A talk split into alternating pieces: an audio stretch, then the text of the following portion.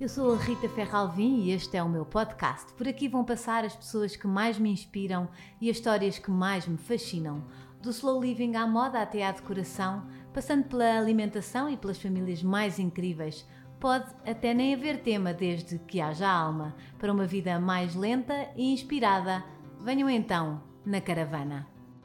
Obrigada por mais uma viagem de caravana. A semana passada correu lindamente, por isso queria muito agradecer-vos. Um, esta semana tenho uma surpresa. Estão-se sempre a queixar que eu não trago homens e hoje trago um super interessante que ainda não vou contar quem é. Uh, porque quero antes pedir para subscreverem o canal de YouTube, baixarem as aplicações, comentarem. É muito importante comentarem porque eu assim sinto-me mais perto e também posso uh, modificar algumas coisas ou melhorar ou também só ouvir os vossos comentários positivos que é tão bom. E pronto, sem mais demoras, vamos começar esta viagem. Virtude que mais gosta numa pessoa? Persistência. Porquê? Ah, porque eu, todas as coisas boas que nos rodeiam, aviões, tecnologia, telemóvel, medicina, os medicamentos, foram coisas tão difíceis de conseguir. Uhum. E se não fosse a persistência dessas pessoas, se não fosse a persistência de Thomas Edison, a persistência.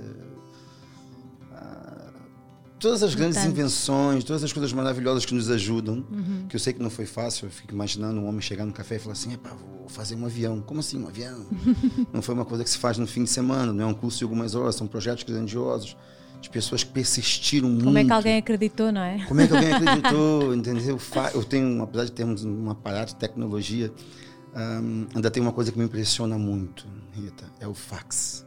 Fax. É, eu, quando tinha 15 anos, trabalhava no escritório e tinha que enviar fax, era uma das minhas funções. E, e eu via, enviava um fax do Rio de Janeiro para São Paulo. Como é que a cópia daquela folha vai entrar aqui, vai sair lá? E foi uma, foi uma pessoa muito persistente que inventou o fax. Então a persistência é uma. Pessoas persistentes, que às vezes são confundidas com teimosas, são pessoas que eu admiro Em crianças, muito. normalmente são teimosas.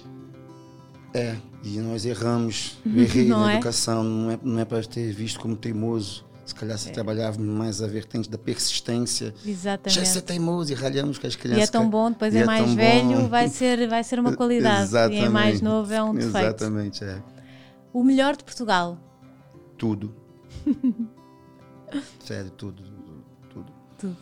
Morei em Inglaterra, morei em Dubai, morei no Brasil. É, eu gosto de tudo aqui costumo dizer que algumas pessoas levam isso a mal, mas Portugal, às vezes, nem me sinto no país, eu me sinto numa grande fazenda. Porque uhum. eu, às vezes, estou na Marquês de Pombal e passado 30, 35 minutos, 40, vai, eu estou em Mafra. Exato. Isso não existe nas outras grandes uhum, cidades. Exatamente. Você para sair do caos de Londres tem que viajar três horas. Uhum. É, em, em, em, Portugal nós temos essa, essa, essa facilidade que, por exemplo, nós estamos aqui né, no seu estúdio e em uma hora e meia eu consigo estar em Évora. Exatamente. Que é outro sotaque, outra gastronomia, outra cultura, outras cores da casa, outra forma de viver, em uma hora e meia. Enquanto em países como Brasil e Austrália. América, Austrália, temos que fazer ah, 12 horas é de viagem mínimo para Nós ver alguma tínhamos um amigo diferente. australiano que ele dizia, bem, as ondas aqui, ele vinha cá fazer uhum. bodyboard, as ondas aqui é... É só, é no instante, que é, ir a Peniche, isto para mim é. Sim, é ali. Nós tipo aí a Peniche. Não, e eles, Peniche, estão perto. É, para mim, eu, eh, eu, hoje eu uso o termo viajei para o Porto. Mas quando eu cheguei aqui, eu não eu, eu ia ao Porto, mas para mim não era uma viagem. Do Brasil, 300 quilômetros não é viagem, né? Então, Portugal eu gosto de tudo. um conselho para as mães cujos filhos, agora não, mas que saem à noite? Conversem, conversem muito sobre drogas, muito abertamente. Uh, não conversem com o termo, cuidado com as drogas, deem nome, cocaína, heroína, LSD, MD. Uhum. Sentem junto, abram um computador, vejam as drogas, vejam os efeitos. Ah, vamos parar com essa mania de ensinar os miúdos. Ah, a droga é mal, como antes uma peça de fruta. Não, droga não é ruim, droga é bom, faz é mal. Portanto, o traficante de droga, quem vende droga durante uma discoteca, não vende droga dizendo que é ruim. Ele vende droga dizendo os efeitos benéficos da droga. E Exato. toda droga tem um efeito benéfico. Toda droga tem um efeito benéfico a nível de, de, de euforia, de sensações, de feeling, não é? Sim. E o pai não tem tanto argumento, desculpa o termo, quanto o dealer. Então, acho que quando o seu filho manifestar, para já eu sou apologista que os miúdos têm que sair à noite, na minha opinião. Uhum. Né? Uh, porque eu acho que é um processo. Aliás, normal. coitados deles agora, não é? Sim, coitados deles agora. Que... Exatamente. Onde é que eles vão gastar forças? Exatamente. Eu, eu, eu, fui, trabalhei com muitos anos em espaço de diversão noturna. Fui frequentador de, de, de, base de discoteca, hoje menos devido ao estilo de vida que mudou, é mais uhum. jantares em casa de amigos, acho que é normal na minha idade, claro, 40 anos. Também já é, tem filhos e Já tudo, tenho né? filhos e quer mais é em casa. Fase. É uma outra fase, ouvir uma música que eu quero ouvir com meus amigos. Mas uh, sou, sou abordado muitas vezes por pais de, de amigos meus, falei, pai, meu filho faz 16 anos. E a Constituição Portuguesa diz, não sou eu, que um miúdo de 16 anos pode entrar numa discoteca meia-noite e sair de lá às 7 da manhã. Uhum. Portanto, quem criou a Constituição analisou essa idade e esses porquês. Agora, o pai e a mãe têm que perceberem que o mundo da noite, o filho dele tem 16 anos e vão estar lá outros miúdos de 30 e 35. Exatamente. E é um espaço, apesar de ser privado. Muito persistentes. Passarem a noite? Não, essas, esses de 30 que passam drogas são, e não sei o quê, muito persistentes. São profissionais. Exato. Eu, eu, também, eu também quando quero publicar um livro, mando 500 e-mails para minha Exato. editora e ligo para lá todos os dias. Claro, é o trabalho deles. Vamos lá publicar é, esse rapaz que já... lá, o trabalho então, mal deles. É claro que o rapazinho que está vendendo droga, que está vendendo alguma coisa, né, alguma substância ilícita, não vai dizer para os nossos filhos, olha... Isso é perigoso. Isso é perigoso. Exato. É isso você, faz mal. É que você pode tomar um LSD e ficar cheio de emoções, e até achar que o Rio Tejo é muito giro e no momento de super euforia, você mandar para dentro do rio. Uhum. E acontece. Portanto, se os pais sentarem. Explicarem tudo isto. Abrem, abram o Google, abram o YouTube. Vão, Às vão... vezes os pais, nem os pais sabem, não é? Os pais têm muito medo. Os pais têm medo de falar de droga, aguce no filho uhum. a vontade de experimentar. Eu acho que é, se ele vai sair à noite, tem que falar droga por droga, tem que e principalmente essa coisa que eu falo sempre é polêmica. Nunca ensine aos seus filhos que droga é ruim droga faz mal. Uhum. Ela faz é mal. Exato. Mas, Mas sabe bem, para, quer dizer, na... senão não havia procura, não é? Exatamente, naquele período de tempo que está sob efeito de uma substância que foi feita por um químico, que ela vai te deixar com melhor capacidade de audição, um miúdo que é muito tímido, que tem uma dificuldade muito grande de falar com uma miúda. Sim, acha vai ser, tornar-se mais extrovertido, mais Sim, confiante. Mas, mais... Isso, mas, isso, mas isso ele consegue através de exercícios naturais, de comunicação, claro, através é do esporte. Não é preciso se drogar. Eu acho Atenção. que se calhar tem que se uh, também olhar é muito para a consequência. Exatamente, é? exatamente. Dizer isto faz bem, mas tem esta consequência. Não, isto faz assim, bem, quer dizer, isto faz-te sentir bem, mas tem esta consequência. Então vamos lá ver uma coisa. Eu, por causa do. Eu posso falar o nome de uma marca de medicamento? Pode, claro. Eu, por causa da prática excessiva de, de desporto muitos, muitos anos, uhum. virei praticamente um, um acionista da Voltaren, do, de Coflenac, né? Sim. Por causa das lesões. das lesões. Mas se você lê a bula do Voltaren, você não toma aquilo. Exato. Portanto, fala-se poucos, fala-se muito pouco sobre os efeitos colaterais tudo, das é? drogas. Drogas lícitas, não lícitas. Sim, principalmente as, as, não lícitas. Um miúdo que toma nas discotecas de mais de música uh, trans. Ah, atenção, eu estou a falar de drogas, isso aqui não é um, uh, um julgamento de valor ou Uhum. moralista. Eu não consumo droga porque eu não consumo, porque eu não gosto, mas não tem nada a ver com a moral da pessoa e nem Exato. considero que uma pessoa que use drogas, seja lá qual for, que isso vai interferir na qualidade do caráter dela. Agora, Mas aí- é normal que uma mãe se preocupe. Claro, e é saúde. Então, Vamos a falar do, do- do efeito de saúde. Um, um comprimido de, de LSD que o miúdo toma em Lisboa foi feito num laboratório, sabe lá Deus aonde, Uhum. por quem. Quer dizer, é, é, falar com os miúdos, que na verdade são os nossos miúdos, são as nossas crianças, mesmo que a Constituição diz- di- diga que eles possam entrar numa discoteca à meia-noite até às seis da manhã, que o caminho da droga pode trazer danos irreversíveis à vida dele. Dependência é uma delas. Loucura, esquizofrenia, ah, várias patologias psiquiátricas. Di- di- isso eu estou dizendo aqui, não tenho essa formação, mas tem um amigo também que é desportista e é psiquiatra, é médico psiquiatra, conversa muito com ele. Ah, e as pessoas não têm noção da quantidade de esquizofrênicos diagnosticados que eram pessoas normais, bem enquadradas, por causa de uma droga. num festival, por causa de uma droga, de uma, Uma, vez. às vezes é uma vez. Eu, De uma eu vez, também Rita. soube uma vez de, uma, de um miúdo, um miúdo tomou uma coisa e. Nunca mais voltou Nunca quando fala. E, e depois, depois de- o comportamento começa a mudar, mesmo não estando sob efeito da substância, os pais começam a notar, dá o primeiro surto, eh, é internado e o médico fala: olha, é bipolar ou é uhum. esquizofrênico e isso não tem cura. Exato. Entendeu? Aquilo então eu acho, eu acho que a viagem de sei lá quantas horas, eu também não sou tão especialista assim nas drogas, mas as viagens de duas e três horas com uma droga que qualquer pode lhe dar, eu acho que os miúdos têm que aprender que não vale a pena uma vida inteira que eles têm pela frente. Exato. Na minha opinião. Eu estou nas cinco perguntas curtas, não é. foi nada curto. Vai me interrompendo, senão não me calo. Não, eu também fico ali absorvida. Como é que gostava que os seus filhos o recordassem? Eu era uma pessoa persistente. muito, muito persistente. Palavra preferida? Mudança. Por quê?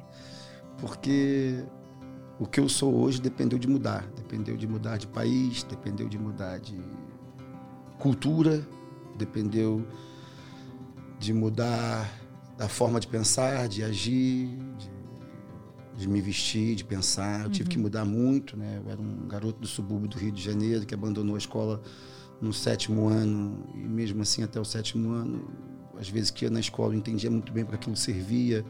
Portanto, cheguei a Portugal aí diz 20, eu cheguei com Portugal com 19 anos, mal instruído, mal educado. Aí quando eu falo mal educado, não é, o, não é de palavrões nem nada disso. Não é essa educação né, que a gente leva, leva para isso, né? não saber pegar nos talheres.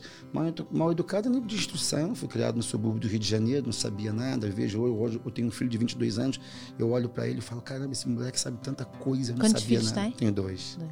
Mateus, de 22, e, e, e, Lucas, de 12, que são. 10 anos as, depois. É, as minhas, as minhas maiores conquistas são, são os meus filhos. Então, às vezes até olho para meu filho mais velho, principalmente, ele sabe tanta coisa com 22 anos. Claro que na parte técnica, né? Uhum. Na parte teórica, né? Mas eu, eu, com 19 anos, eu sabia o quê? Eu não sabia nada. Eu não sabia o idioma, eu não tinha uma profissão.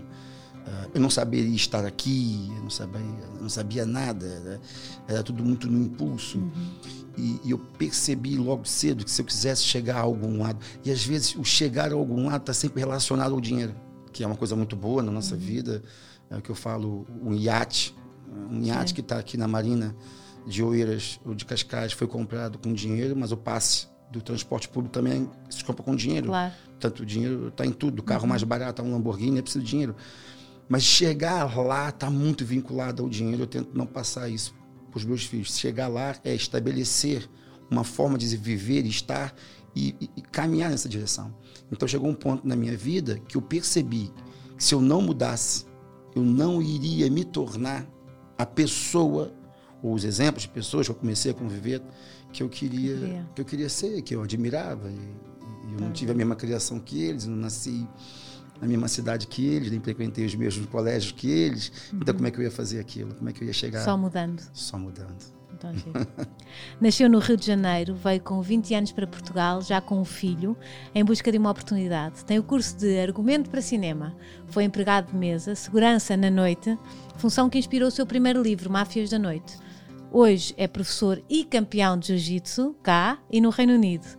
Recentemente escreveu o livro O Último da Fila, um romance incrível onde vai até à sua infância numa das mais pobres e violentas re regiões do Rio de Janeiro, onde viu serem mortos vários amigos. Estou super feliz de ter comigo na caravana Marlon Queiroz. Sei que vai ser uma viagem intensa, mas cheia de esperança.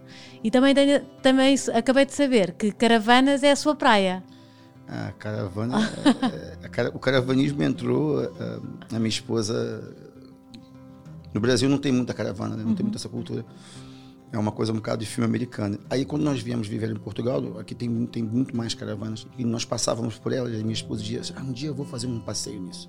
Só que não, não tínhamos viabilidade financeira, nem sequer para alugar um. Pois é, a vida foi tomando outros, outros moldes, graças a Deus.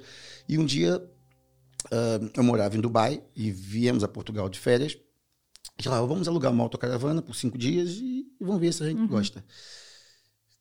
Foi. Foi amor à primeira vista. Foi, foi. Eu lembro quando eu entreguei a caravana ao dono, né? Uh, eu disse, eu vou comprar uma coisa dessa e vou ter uma coisa dessa para esta vida. Depois comprei uma muito antiga, depois remodelei ela toda. E faz isso, não é? Está a remodelar Agora estou a remodelar ela toda e meus filhos apelidaram ela de casinha, né? nossa, a nossa casinha. E fomos fazendo viagens por Portugal e todos os anos e conhecendo os lugares, autocaravana. Depois foi, aquilo foi muito giro porque era uma paixão da minha mulher, virou a minha paixão e a paixão dos meus filhos. Uh, e queremos comprar uma melhor, já temos uhum. um plano. Temos, já temos um plano de, de, de, viver numa autocaravana, não há de eterna, mas eu quero. Uh, uh, agora, essa história do, do teletrabalho, e está tudo. É muito estranho, porque eu e a minha esposa passamos dois anos projetando como é que nós íamos fazer com meu filho, com o Lucas, né? Uhum. Que hoje já está já tá na universidade, como é que nós íamos fazer com o Lucas para estudar.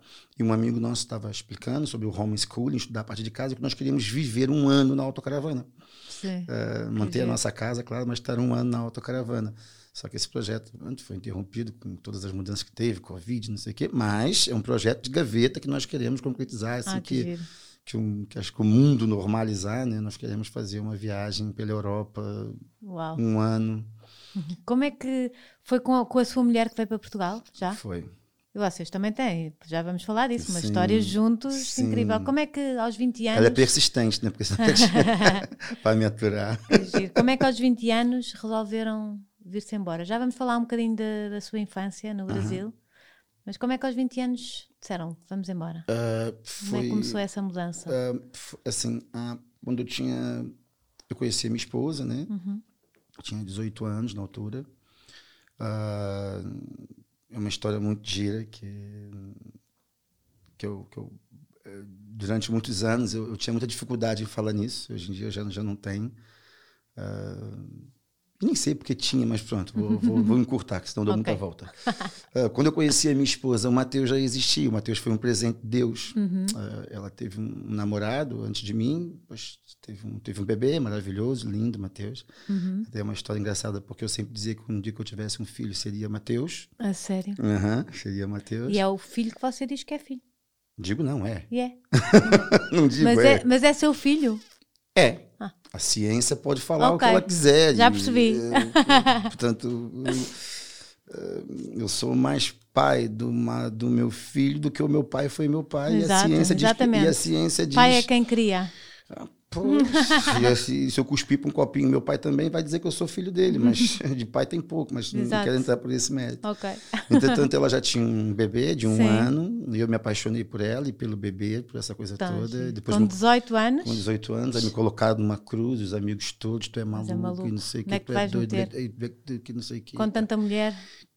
olha, o que não eu é? mais ouvi na não é? vida, é? você não tem noção. Eu fui criado para ser machista, os homens são criados para ser machismo, uhum. quem criou o machismo foi a mulher, desculpa, mas isso depois é uma outra conversa. Quem uhum. criou o uhum. machismo foi a mulher. Uhum. Eu fui educado para ser machista, a sociedade agora mudou muito, a mulher tem seu espaço. Uh, eu consegui me libertar disso, sempre quis que minha mulher fosse uma mulher independente, sempre quis que minha mulher trabalhasse e fosse o oposto do que eram as mulheres da, da, da minha geração, minha uhum. mãe, as minhas tias. E minha mulher, completamente ao contrário, a mulher, eu chamo de mulher moderna, normal, Exato. como a Rita, normal. Exato. Um, e e os seus amigos sentam, Meus amigos. Estás maluco. Estás maluco, por que isso? Tanta mulher no mundo. E eu estava realmente apaixonado. Tava, claro, o que é que interessa, não é as outras. Eu, a, a, a, a, paixão é um, estado, é um estágio de loucura, claro que sim, provado cientificamente, né? Que você perde um bocado ali o senso do que é normal, mas é maravilhoso. Esse estágio passou e sobrou mesmo a vontade de querer estar com aquela miúda, que na época também era uma miúda. Uh, entretanto, fui conversar com um grande amigo meu, que é um tio, que é um grande amigo.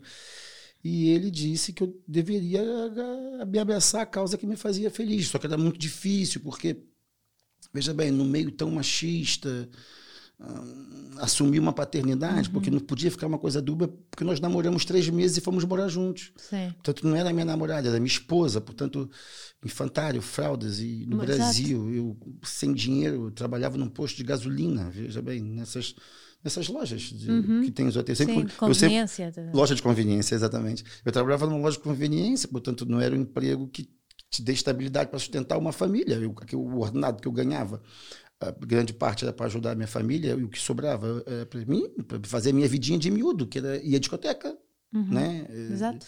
É, é, pagar a minha academia de jiu-jitsu e pronto, e pouco mais, e ajudar a minha mãe, que eu ajudava sempre muito, tinha, tinha uma responsabilidade muito grande. Uhum. Portanto, é, foi eu tive que ir contra muito preconceito de pessoas e mas é, mas é, mas é gira uma coisa que é aquela coisa do perdão, do perdão, do perdão. O primeiro filme que eu escrevi foi sobre perdão.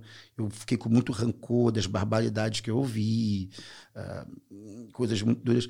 Mas é giro que hoje o Matheus tem 22 anos e essas mesmas pessoas falou que eu era maluco, estava cheio de gajas na, rua, não sei o quê. e aquela coisa de que se você casar com uma mulher. Olha que isso não acabou ainda não, Rita. Isso existe. Se você casar com uma mulher que tem filho, há um, há um certo preconceito em relação sim, sim. a isso. Eu não, eu não entendo muito bem por quê. E essa coisa do otário. Eu ouvi muito isso. Você é um otário. Mas otário por quê? Eu não fiz nada de mal. Só me apaixonei. Só me apaixonei por uma se... miúda linda, Sim. gira. Isto não se comanda, não é? Não. Pois, eu ouvia muito Jane Joplin, ela fazia onda de Jane Joplin, minha mulher, ela, é, até hoje ela é assim, ela é muito nat natural na forma de viver e, e me apaixonei, de repente tu é um otário, tu é um panasca, só porque ela tem um bebê, o bebê é lindo, a miúda é Isso eram mais homens ou mulheres também? É mais homens?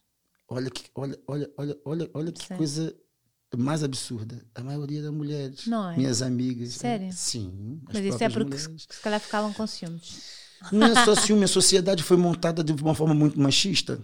Eu acho tão bonito quando, quando, quando acontece esta segunda oportunidade, não é? Para uma pessoa e um homem se apaixona ainda se apaixona pelo filho. Claro, é, tão bonito. E me enriqueceu, né? E Porque ele... deve ser, não deve ser fácil, não, não é? é não é, não é fácil, é não, entrar assim de repente. É difícil. Depois, não é? É, difícil é, é difícil, Rita, e eu, eu, de todos os meus projetos de gaveta, eu tenho muita vontade, um desejo que eu tenho que amadurecer, que eu queria dar a cara e falar para todos os pais, que eu chamo que o termo que se usa é pai afetivo, né, uhum. que não tem o DNA envolvido. Sim. Eu nunca fiz um teste de DNA, nem sei como é que funciona isso, nem preciso fazer. Eu sei o que eu sinto no meu coração pelo meu filho, meu filho por mim. Uhum. E não há DNA no mundo. Até porque, eu vou dizer uma coisa: o Lucas tem o meu DNA o mais novo. Exato. Mas se um médico agora falar que houve uma troca de bebê na maternidade, não vai mudar nada. Exato. Ninguém vai me tirar meu Luquinhas. É verdade. Então o DNA pouco, o pouco vale. Portanto, eu e queria... tantos pais que não e assumem. Como é que é possível, como é, é? possível? Como é que é possível? E você sabe que quanto e mais... que fogem a vida toda e que o miúdo cresce a saber quem é o pai e sem ser o pai. Sem... Quer ver a coisa mais absurda? É, hum. São aquelas mulheres que têm que brigar na justiça pela pensão de alimentos. Sim. E eu penso assim, mas como é que um...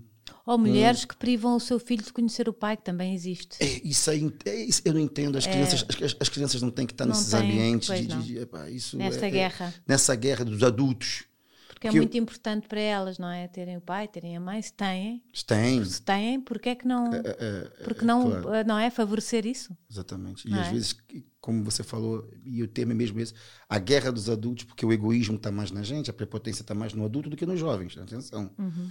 Os jovens têm mais delinquência e outros tipos de comportamentos. Mas o egoísmo, a, a possessão, Sim. a razão, é coisa de adulto. Uhum. É coisa de gente madura. O jovem.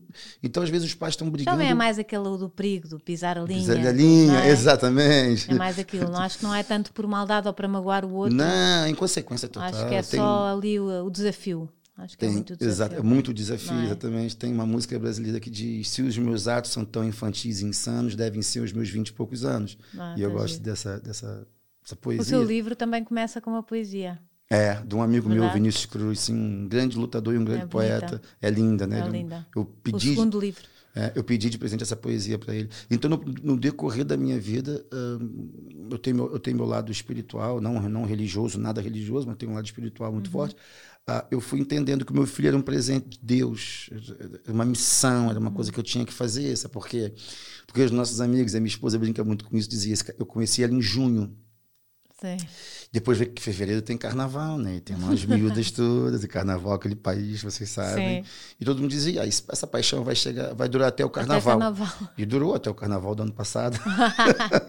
e quem Foram... sabe até o próximo, e ao próximo, e ao ah, próximo. Se Deus quiser, sim. Não tenho projeto de, de trocar de dentista, mecânico e mulher. E advogado também. Advogado, que é o meu marido. Que é o seu marido. Eu, foi muito engraçado, porque eu não sabia que vocês eram tão amigos. É, uh, sim, tipo, conheço já há alguns anos, sim, sim. Eu achei que ele ele tinha-me falado do teu livro, não, já estou a tratar por tu. Uh, Ainda bem. ele, ele, tinha falado do, do, teu livro, é porque é brasileiro, então uma pessoa diz o seu, não é? Até hoje isso faz confusão, mas é verdade. fico feliz quando me tratam por tu aqui. aqui. É, como é sinal que me deram uma, é? é? uma liberdade. Então vou tratar por tu. Claro. claro. Um, ele falou-me do teu livro a dizer: devias levar este Marlon, que é do Jiu-Jitsu e não sei o quê, ao podcast. E eu fiquei a ver, não sei o quê, mas depois eu disse: Olha, então faz lá o contacto. E ele, ao homem, não é? Já falámos disto, nunca mais havia o contacto, mas eu achei que ele só conhecia que- Assim, assim. assim não, de- não. sim, não, não, mas Já fizemos uh, outros Pois negócios. ele também faz já me- trabalhos a- de, de, de Sim, advogado às vezes, não é? Sim, já me ajudou numa outra. Me ajudou muito numa outra situação do ramo imobiliário também, uns anos Sim. atrás e tal. Que giro. É, Realmente isto é muito muito pequenino, giro. eu não sabia. E quando eu hoje lhe disse: Olha, o Marlon vai ao podcast, ele, o quê? É. Mas ele vai estar comigo. E quando você me disse, olha, eu sou esposa do Bernardo Alvinho, eu disse, é, que bom, então, olha. Eu tinha gostado do tema caravana. E eu jurava que tinha a ver. Eu disse, Com- "A- achava que a, era a Rita, piada." a Rita deve ter visto alguma coisa minha de caravanas e não sei o que, que eu posso ter visto muitas coisas sobre minha caravana, e deve ser isso e tal. Mas, olha, Mas não. São, são é, aquelas, tudo, é tudo um bocadinho. é, são aquelas coincidências que eu não acredito. É são- verdade. as coisas têm que ser. E estava querendo concluir que eu queria dar voz a todos os pais afetivos que, que se posicionem, sabe? Tem- eu escondi isso, eu contei isso pro meu filho, ele tinha 11 anos de idade, foi um erro que eu cometi. Ah, de ter contado isso para ele. A, a atitude dele foi fenomenal quando eu te expliquei. Contou, ele não sabia até aos 11. Não, não sabia, mas depois por causa dos documentos, Sim. não tinha o meu nome, ele começou a perceber que alguma coisa estava errada por causa do Queiroz, dele não ter o nome Queiroz, e Uhum. não tínhamos contar. E um amigo meu, advogado também, lá do Rio, me contou uma história fabulosa e mandou contar essa história para ele. E eu contei a história e, e, o, e o meu, meu amigo disse que eu não podia contar para ele, eu tinha que fazer ele entender. Uhum. Então ele me fez contar que um homem passou por um terreno e jogou uma semente. E um outro homem descobriu que tinha uma semente lá. Então esse homem foi para lá todos os dias, fez um cercadinho em volta da semente, regou aquele lugar todos os dias. E aquele lugar foi e saiu uma, uma, uma florzinha. Uma flor, uma. E ele todo dia lá botava pesticida, dormia lá de noite para que os animais não, não, não, não- destruíssem aquele, aquele, aquele broto, né? Acompanhou a germinação. Vai, tu quase a chorar, não é? É, acho que eu também, acho que eu também. E que depois aquele, aquela, aquela, aquela semente era de uma árvore que dava muitos frutos, e a árvore cresceu, virou uma árvore linda e dava muitos frutos. Depois mandou perguntar ao meu filho quem era o dono da árvore. Se era o rapaz que Tinha posto a semente. tinha posto a semente, Ai, ou se eu ainda não chorei neste podcast, mas é que eu não consigo Mas- ver mas- homens a chorar. Mas eu é tô, eu, tô, eu, tô, eu tô descansado, já tenho fama de chorão mesmo.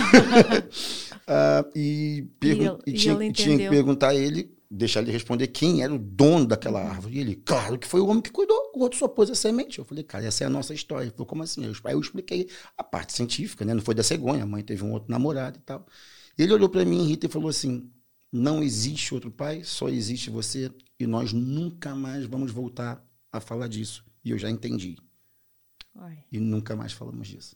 e tudo igual, como antes. Tudo, tudo, tudo. Se Nada. calhar até com outro valor para ele. Não, não mudou nada. É, é, em público é a primeira vez que eu falo isso. Uhum. Assim, em público, né? numa mídia, né? não é a primeira vez que eu falo isso. Ah, a minha infantilidade fazia eu esconder ah, o fato de eu ser pai afetivo do meu filho. Hoje em dia me arrependo tanto disso. Porque aqueles amigos que me acompanhavam e que sabiam e diziam, cara, é tão bonito, escreve sobre isso, tem um montão de pai afetivo aí querendo voz, querendo ser reconhecido como pai, querendo ser. É, é, e, e, fica. Foi como a Rita falou, e nesse processo eu fui amadurecendo. Ah, a paternidade não vem de um dia para o outro. Não vou dizer que você vê o bebê, ai, o meu filho eu amo. Não. O filho, o filho biológico, a sua mulher te dá uma notícia, quase te mata do coração, fala, eu tô grávida, você Exato, finge estar preparado para aquilo. meses. Nove meses, você vê a barriga crescer. É diferente. E ainda assim há muitos homens que só quando só quando começa a jogar ténis ou quando começa, não é, a fazer desporto, É verdade. há muitos. Então Eu- em Portugal há, há A- a- muito ainda. É verdade. Incrível. A paternidade demora a vir. O Uhum. sentimento paternal que eu tenho muito, porque eu nasci para ser pai. Que é uma hashtag que eu uso. Porque quando eu era miúdo, lá nos meus 14, 15 anos, eu sabia que eu ia ser pai. Eu queria ser pai. Até para preencher uma lacuna minha, eu sabia que um dia eu ia ter. Eu nasci para ser pai, entende? Se eu ia ser um bom pai, isso eu não, não sei. Uhum. Sim, mas Ninguém sabe se, que- que eu queria. Eu nem pensava muito em ter uma família, que loucura, mas eu queria ter filhos. aquele, aquele, aquele moleque, ele é meu filho. Eu queria ter ó, alguém parecido comigo. Eu queria ter filhos. Ah, então, quando veio o sentido de paternidade, que é eu olhar para o Mateus, já aqui em Portugal, que ele veio para cá com dois aninhos, e olhar e falar assim: bem, eu não sei o que fazer com a minha vida, que eu tinha 20 anos, não tinha documentos, estava legal em Portugal, como todo imigrante quando chega. Eu não sei muito bem o que fazer com a minha vida, mas eu tenho que cuidar dessa vida aqui. E eu descobri que isso aqui é ser pai. Não é uma relação sexual onde um espermatozoide fecunda um óvulo. não é. Não tem nada a ver com isso. Isso é procriação. Exato. Ser pai é outra coisa. Eu sou pai dos dois, Uhum. igual, muito, chato, falo. não dou conselho, dou palestra, que reclamo, sou A infância deles eh, não teve nada a ver com a sua. Graças a Deus, não. E eu trabalhei muito para isso. Uhum. Eu, eu tinha uma lista de coisas que meus filhos não, não tinham que ver, não tinham que passar por. eh, E eu consegui, graças a Deus, para os dois, tá? ter uma infância completamente diferente da minha. E é muito engraçado lá em casa, eh, quando eu conto alguma história da minha infância, o- eu, eu acho isso engraçado. Não sei se acontece isso em todas as famílias, mas parece que quando o pai conta uma verdade, uma, uma história, os filhos falam, é verdade, mãe. Parece que as mães é que falam. É que a sabe. As mães é que Ele está a sabem. Ele está a exagerar. É, é a verdade, mãe. E a mãe diz é, que a minha, minha, a minha esposa nasceu num outro background, nasceu num, numa outra estrutura familiar e social, é, socioeconômica e sociocultural, diferente de mim. Então, as histórias meio, malu meio, meio cinematográficas são sempre minhas. Meus filhos não acreditam muito. Mas quando eles, quando, quando eles foram ao Brasil, quando eles conhecem amigos meus de infância e vê eu conversando com um amigo, eles Ficam de é verdade. Depois vem aqueles filmes tipo Cidade de Deus ou Cidade dos Homens. Papai, Sim. você era assim? Era você assim. vivia assim? Eu falo Como é que era? Vamos voltar assim. lá um bocadinho. Era bom. Era bom. Era. Eh, No meio de tudo era, Era, bom. era bom, era o que tinha. é, eu fico um bocado. É, Era incomo- onde? Como se chamava? É, é uma cidade. Eu, eu, eu, eu, eu fui mudando, né? Eu Uhum. nasci numa cidade chamada Belfor Roxo, que é um, um- uma- um- é um município muito pobre, muito, muito, muito carente, infelizmente, ah, que tem me angustiado muito com esse problema da pandemia, porque lá não tem estrutura nenhuma para lidar com isso. Ouvi de uma frase de um, de um grande amigo meu falando assim: a população de Belfor Roxo não tem dinheiro para comprar sabão. Como é que vai comprar álcool gel? né? Uma população que não tem dinheiro para comprar nada, não- vive na carência, como é que vai comprar uma caixa de máscara e trocar de máscara? Quer dizer, hum, esse, esse vídeo está mostrando, pelo menos, ou eu estou muito romântico, mas eu estou vendo uma onda de solidariedade muito grande. Uhum. Né? Eu vou contar uma coisa, só que é um parte muito. Eu fiz um. Houve um- uma ideia de fora que de umas australianas, que, fotógrafas, que tiravam fotogra- eh, fotografias à porta agora das pessoas. E eu resolvi fazer cá, chama-se.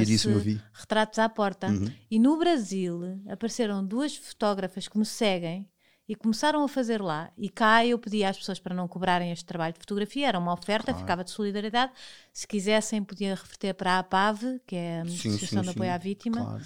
ah, nesta fase, que acho importante, mas no Brasil pediram-me se em troca poderiam pedir bens alimentares. Mas. Então eu vi agora uma fotografia incrível dos leites todos, dos não sei quê, e tipo eu cá pequenina consegui chegar ao Brasil, consegui, quer dizer, esta, os retratos à porta. E está a fazer um impacto muito grande, acredita, em- Rita. em- em- e agora já vejo outras fotógrafos, pronto, agora já não me marcam a mim porque aquilo já, já passou para o outro lado, Sim, não é? Já, já não me rumo, claro. conhecem, são pessoas que não me, quem, quem me conheceram as primeiras, agora Claro. é normal que.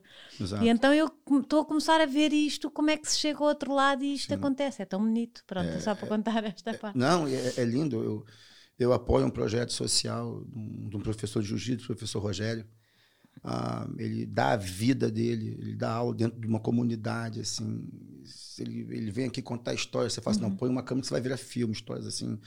Ah, ele, ele dá aula no local onde os traficantes passam armados com metralhadoras na porta do, do ginásio dele. É, ele tem muitos alunos que ele tirou do crime e viraram atleta. E, e dois garotos que nunca foram no crime, são garotos que são criados nessas, nessas comunidades. Eu apoio esse projeto social, não só eu, a minha equipe, o próprio Vita também. Nós apoiamos essa essa essa Essa causa, não é? essa causa, né? Ah, Porque a caridade, é, eu- na- é, a caridade que nos ensinaram do, do- do- do- viés católico, apostólico, romano, essa, cari- essa caridade ela não funciona, né? Essa caridade ela não funciona porque se ela funcionasse, desculpa, não quero falar de religião, mas se ela funcionasse, o Vaticano tinha comprado milhões de, de, de- de ventiladores e teria distribuído pra- pra- pela Itália fora e não fez. Atenção, não é uma crítica aos católicos, nada disso. Eu acho que a religião tem, um pouco, tem pouco impacto na vida social. Eu acho que a solidariedade é uma coisa silenciosa que não, não, não- ninguém sabe. Eu acho que Eu acho é um que desejo de mudança. Se calhar é coisa, mas a- a- e sou católica, pronto, Sim. mas não querendo coisa, mas a igreja tem muitos projetos Sim. muito silenciosos, não, também não fazem muita coisa, mas eu vejo algumas mudanças, algumas coisas que, que se não fosse a igreja não estava lá ninguém. É verdade. Não. Pronto, também tenho que fazer. não, não, não, me sentia bem se não dissesse não, isto. compreendo porque... sim. Atenção, isso não é uma crítica nem sim, os sim. evangélicos, nem Desculpa. os católicos, nem os budistas, nem nenhuma, nenhuma pessoa que claro. tem viés religioso. Uh, o que eu acho que é Acho que há tudo há bom e mau. Faz... Não, é? não, acho que nós fazemos catecismo. Chama-se catecismo uhum, também aqui. Fazendo o catecismo. Somos batizados à nascência. Sim, sim. Mas será que somos tão caridosos assim, Rita? Será que a igreja uhum. nos ensinou a caridade? Exato. Será que quantas e, há, vezes... e aquela história do ensinar a pescar. Não é, des um peixe, ensina é, a pescar. Exatamente. Isso é muito importante. É, é, isso, tipo, o papel de caridade que, que eu, eu, eu, eu, eu depois. Pronto, eu fui criado numa igreja evangélica, meu avô era pastor. Uhum como todo brasileiro, fui obrigado a ter fé, que é um país que não tem educação, não tem saúde, não tem segurança, então tem que ter fé. Tem que ser. Tem que ter tem fé. Que ah, todo brasileiro é muito espiritualizado. Claro, o cara tem que se agarrar claro, alguma coisa, né? Claro. Então, religião eu não tenho, minha família tem, eu não tenho, mas sou muito espiritualista, uhum. né? Acredito em Deus e algumas coisas e outras coisas. Uh, o que eu estou querendo dizer é que, se calhar eu me posicionei mal e até fui falar do Vaticano. E não, não. Vou, não, vou querer Sim, me retratar. Eu, eu, percebo o que diz. A igreja não me ensinou a ser solidário. Uhum. O que me ensinou a ser solidário foi a fome que eu senti. Foi o pé descalço que eu andei, foi ver as necessidades do meu pai, necessidades da minha mãe, dos meus amigos, uh, saber que amigos meus estudaram à luz de vela, saber que os sonhos são ceifados, ninguém pode ser nada. Né? Você não pode ser nada, você nem, nem, nem sequer você pode sonhar no ambiente que eu cresci. Você vai sonhar com o quê? O que você pode fazer? Você não pode fazer nada. Você tem que acordar e sobreviver todos os dias. Eu via meu pai trabalhando feito um mouro, apesar de não ter o melhor relacionamento do mundo com ele, mas é verdade. Sempre vi meu pai, ah, ah, uma herança boa que eu tenho, sempre vi meu pai trabalhar muito dentro de um sistema político, econômico, que nunca dava nada a ele. Nem dignidade, porque a Bíblia diz que é que tá, não sou religioso, mas, mas eu li a, a Bíblia de Gênesis e Apocalipse, tinha que ler. Meu avô era pastor, ia para o culto. Né? E a Bíblia diz que o trabalho dignifica o homem. É mentira. O que, o, que, o que dignifica o homem é o conforto que o dinheiro do trabalho traz. Porque trabalhar por trabalhar, então os escravos eram dignos? Exato. Meu pai trabalhou a vida inteira. O que, que o trabalho deu ao meu pai? Tem alguns, muitos membros da minha família. O que, que o trabalho e o esforço? Eu nunca vi meu pai sentado no sofá ver o telejornal. Meu pai trabalhava duro. Uhum. Só que aquilo não havia resultado devido ao sistema. Sim. Brasil, né? Corrupção, inflação absurda, oportunidade que não tem. Então, a solidariedade, eu queria chegar nesse ponto que é não é religioso, não é católico, não é budista, uhum. não é, é, é, protestante. É missão, é, é, é, dever. Aquilo que você falou e seus olhos brilharam quando você falou, poxa, eu tão pequenina fiz, vi as fotos do leite. É isso, é, isso, é isso que eu tento passar para os meus filhos silenciosamente. É, passado uns anos, eu estou com 40 anos, se eu sentar um dia no meu carro e perguntar assim, 40 anos, eu ajudei alguém. Eu mudei a vida de alguém. Eu, mudar até é difícil, mas eu participei desse processo. Sim. E se a resposta for não, eu acho que quem chegou aos 40 anos fez essa pergunta e a resposta é não, tem que mudar a forma de ver a vida. Uh, eu estou onde estou. Nunca ninguém me deu dinheiro. Toma, Marlon, dinheiro. Nunca me deram. Uh, mas é muito triste aquelas aquelas pessoas que falam, eu cheguei onde cheguei sozinho. Será que foi? Ah, ninguém chega sozinho. Será que foi? Foi tão sozinho assim? Então, não te compraram um lápis, uma caneta, não te uhum. levaram na porta da escola, não te foram buscar a escola, não te alimentaram, não foi sozinho.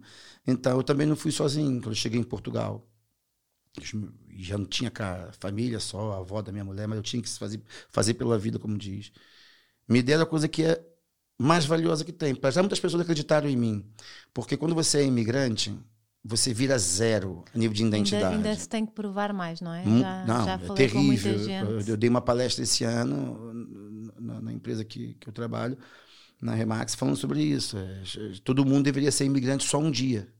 Chegar no local, porque assim, lá em Belfort Roxo, lá no Rio de Janeiro, lá na Tijuca, depois eu mudei, uhum. fui morar em Copacabana e tal, minha vida melhorou um pouco, tal, graças ao esforço do meu pai também. Uh, lá eu era o neto do Lourenço, o neto da Dalgisa, o neto uhum. do Floriano, o neto da Liceia, o filho da Sandra, o sobrinho do Wilson, o sobrinho do, do, do Washington. Eu tinha referências, pô.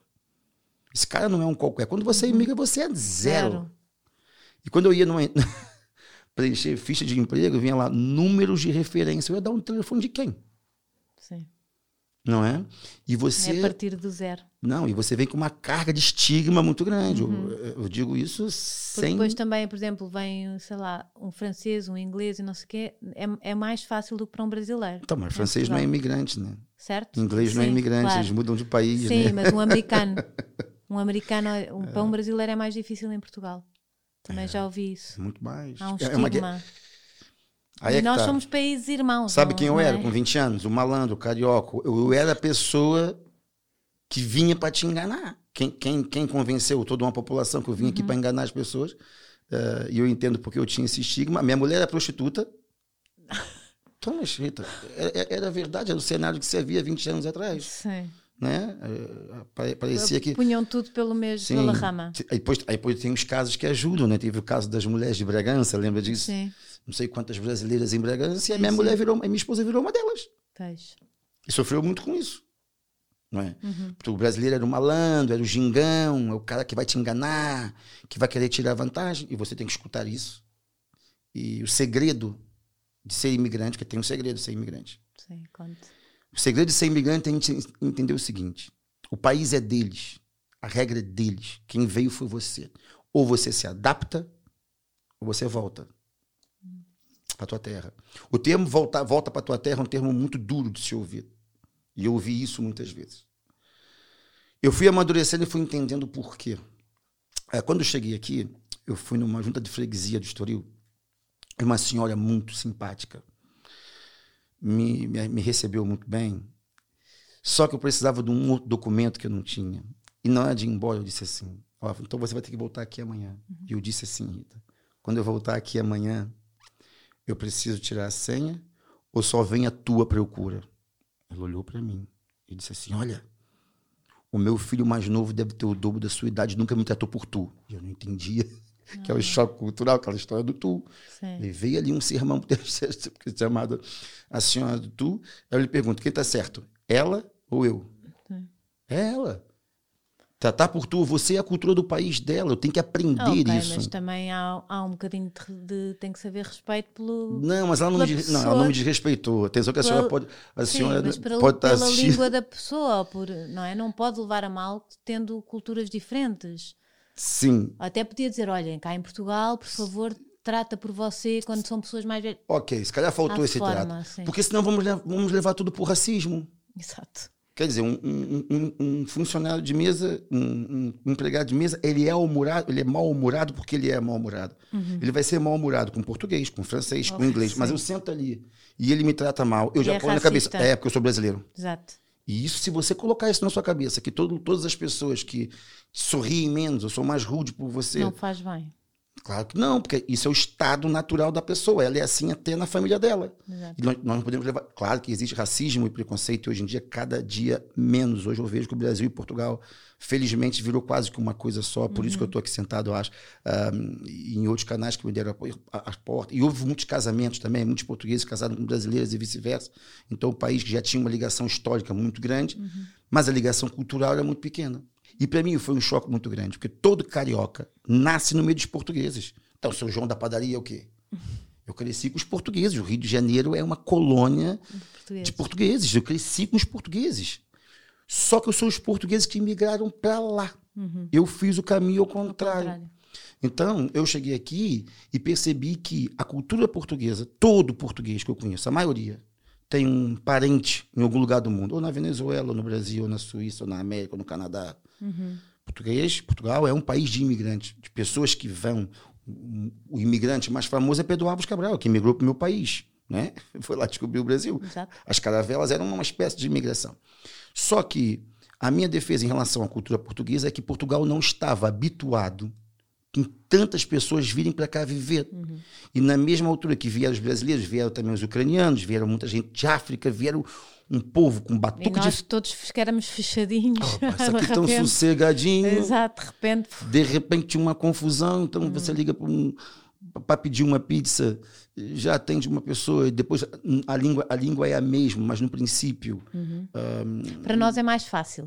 para a gente é Nós- terrível. Pois é, nós, eu ficava, nós temos muito novelas desde há É. muito tempo, não é? Por isso. Então, teve, te- teve uma coisa que, que é muito mal até hoje. Entra muito mais cultura brasileira em Portugal Uhum.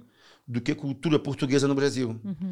Meus amigos falam que durante. Eu, eu- não sou universitário, meus amigos que falam que os licenciados cá, que todos os livros que precisavam ser traduzidos eram traduzidos. As traduções do livro de um autor americano era traduzido em português do Brasil. Uh, Gabriela Cravo Canela hum, eu acho que foi há 30 ou 30 e tal anos Sim, que... o meu pé de laranja lima, Lima, também tem um em brasileiro. em Quer dizer, as novelas têm Brasil. 30 anos em Portugal, não é? Sim, 30 anos, quer dizer... então mais, a- nem sei. Exatamente. Então, existia um- uma, uma um- muita cultura brasileira chegava aqui. Hum, Eu nunca imaginei que, que Caetano Veloso chegava aqui e lotava um pavilhão. E quando vi aquilo, eu falei, nossa, a nossa música tem mesma expressão aqui. Eh, e ao contrário, não. E o que a Rita falou foi a chave do sucesso para mim. Foi que eu percebi, gente, esse povo está aqui quietinho, sossegadinho, nesse jardim à beira-mar, como diz Camões, muito sossegadinho. E eles estão sendo invadidos por um batuque, por um cheiro, por uma, por uma forma de estar que não é deles. É claro que isso, no princípio, vai criar choque cultural. Vai criar até uma certa rejeição dessa gente. E depois, com o tempo, Com o tempo passa. passa se o imigrante tentar se adaptar ao, ao- ao país que ele veio viver. Eu não, eu não deixei de ser brasileiro, até me julgam por causa do meu sotaque, que é muito forte ainda, tenho um sotaque brasileiro muito forte, moro aqui há 20 anos. Ah, ser bem adaptado num país não é, não é eu falar com português de Portugal, ou tentar falar com a pronúncia de vocês, até, até que acho que isso fica estranho, né?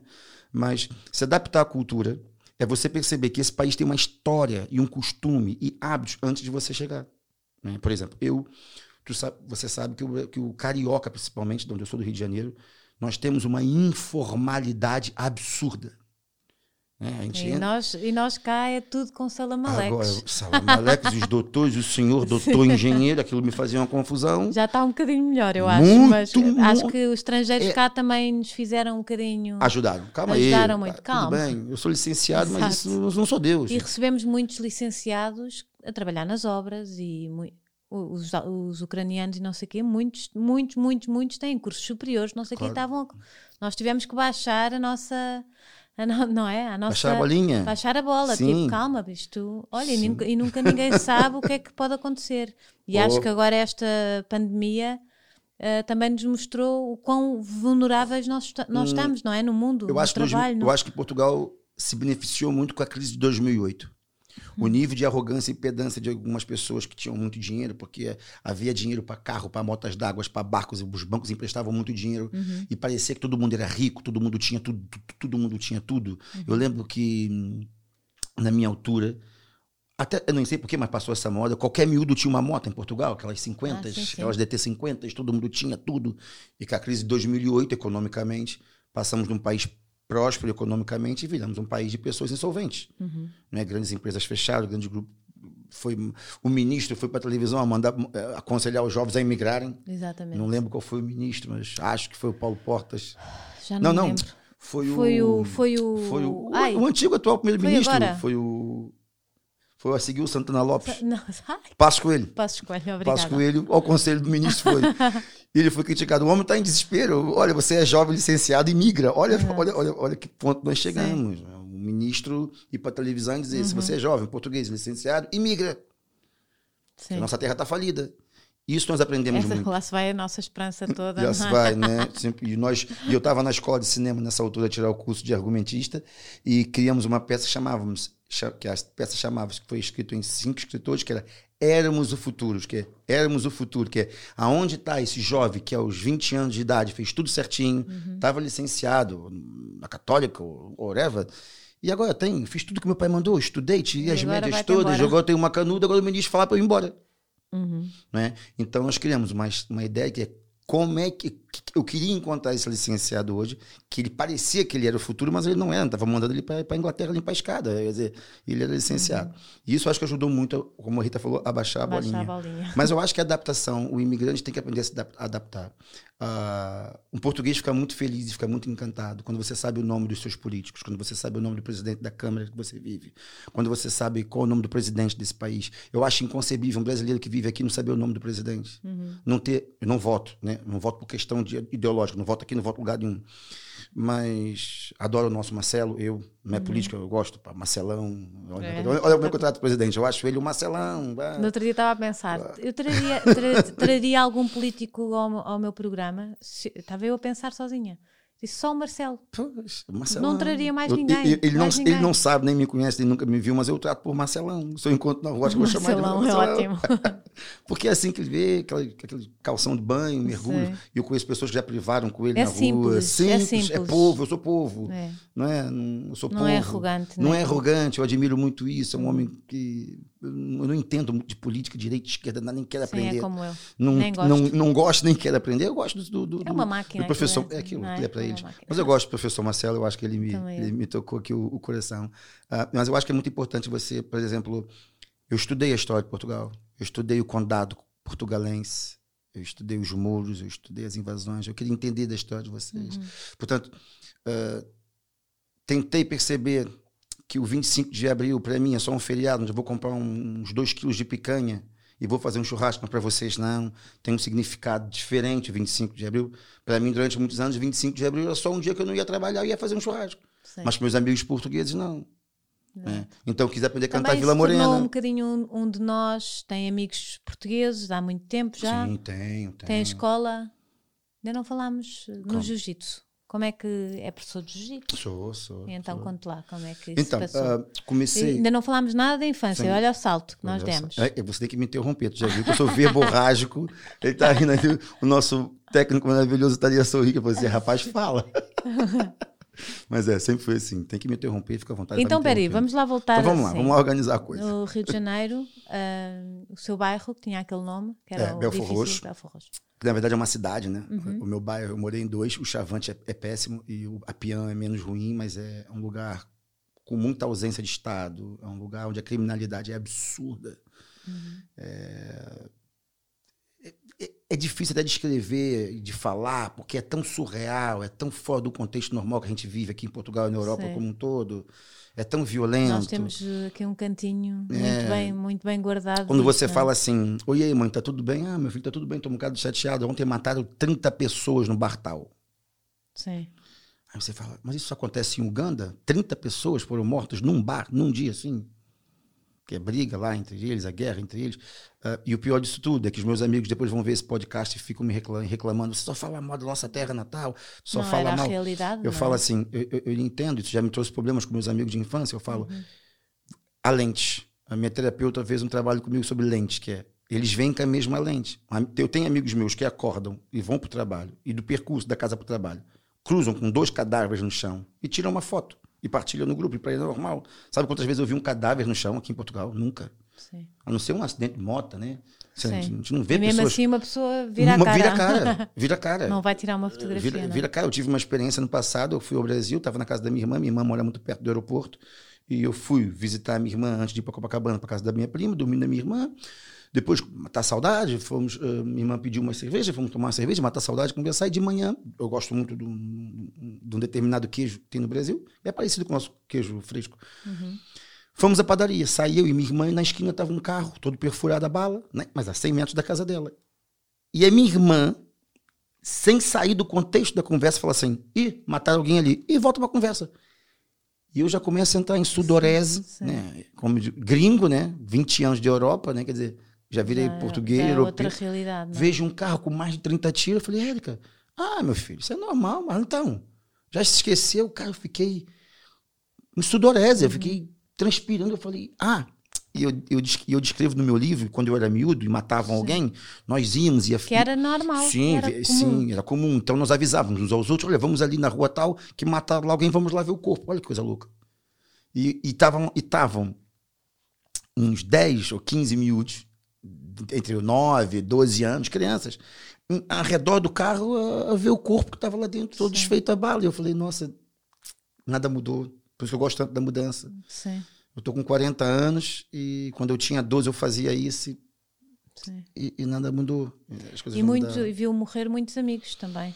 É, o, o termo ver, de, de assistir, graças a Deus, não, Não. né? Mas presencialmente, não. Que Eu já ouvi disparos, né? Já ouvi, infelizmente, um amigo meu, que eu não vou falar o nome em relação a respeito à família que Uhum. viva, mas eu ouvi os disparos que eu sabia que, que, que, Que eram para ali. que era para ali.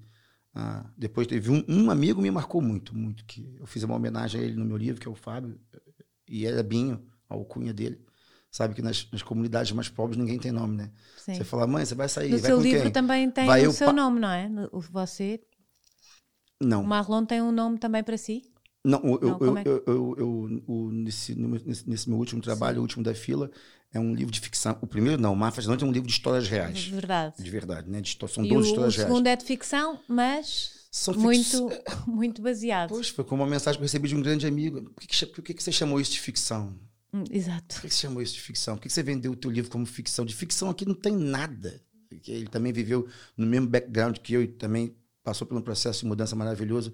Ele falou, cara, eu não gostei do seu livro. Eu fiquei, fiquei triste, né? Sim, É, que é isso. Sabe que os Dar artistas. tudo, é? Eu descobri que depois que eu tinha uma veia artística, né, dizem que o artista tira a campanha de casa para obrigar as pessoas a baterem palma, né? A gente tem o ego. E ele falou, eu falei assim, mas como assim tu não gostou? Ele falou, cara, tô sendo sincero, não gostei. Ele me levou para um, pra um lugar que eu não queria voltar. Tipo, o livro é maravilhoso, mas Gostou-lhe. Claro que sim. Eu falei, pô, cara, mexeu na ferida. Ele falou, pô, mas mexeu muito na ferida. Tipo, eu tinha que parar de ler o livro, respirar. E minha mulher falou, cara, para de ler esse livro.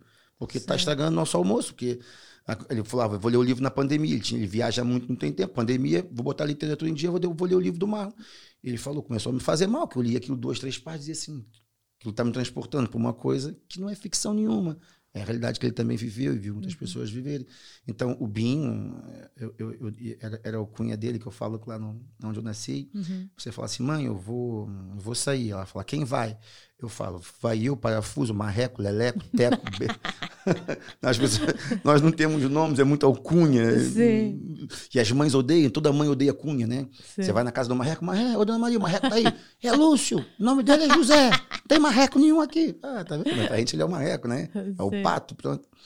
É, e eu dei essa, eu dei, eu dei o nome e, e a alcunha verdadeira dele no meu livro, que é o Binho, Uhum. que, que foi assassinado. Eu estou a ler, ainda não, não tive tempo para acabar. Então não vou dar spoiler, mas foi um grande amigo assim e a nossa relação era, ele era meu amigo rico, Uhum. sabe? Ele era meu amigo rico, apesar de apesar dele não ser rico, mas tinha uma condição Para si, para si Pra é. mim era, né? Ele era um amigo rico, ele era aquele amigo que me dava a roupa dele, escondido da mãe, depois a mãe brigava com ele, porque me via na rua com a roupa, quer saber.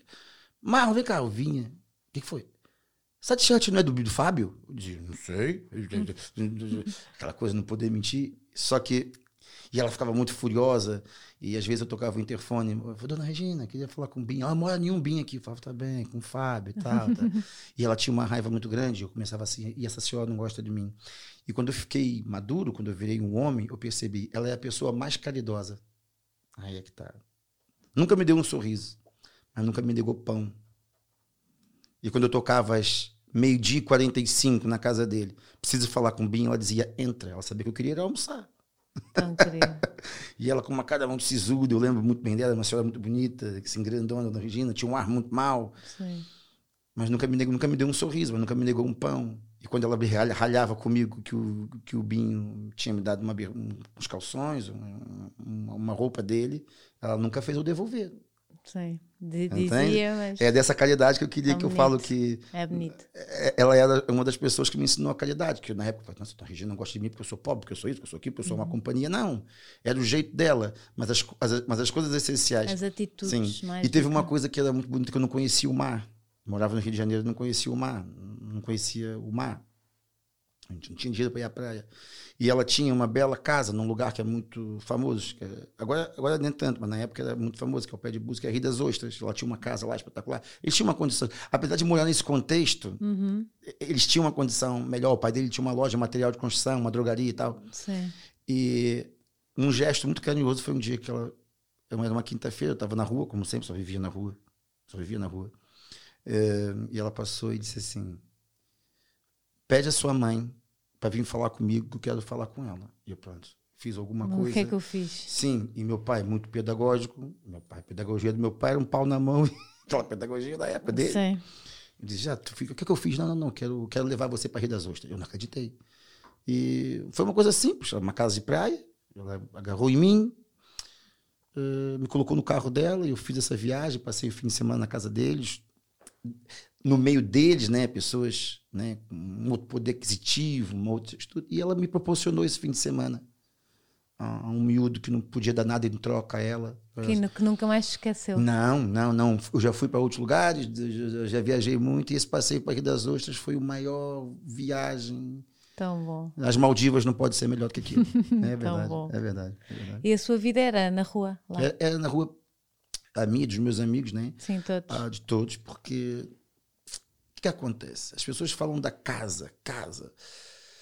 A casa é boa quando ela é climatizada, quando ela te permite ser quentinha num dia de frio, quando ela, quando ela permite ser Fresca num dia de calor.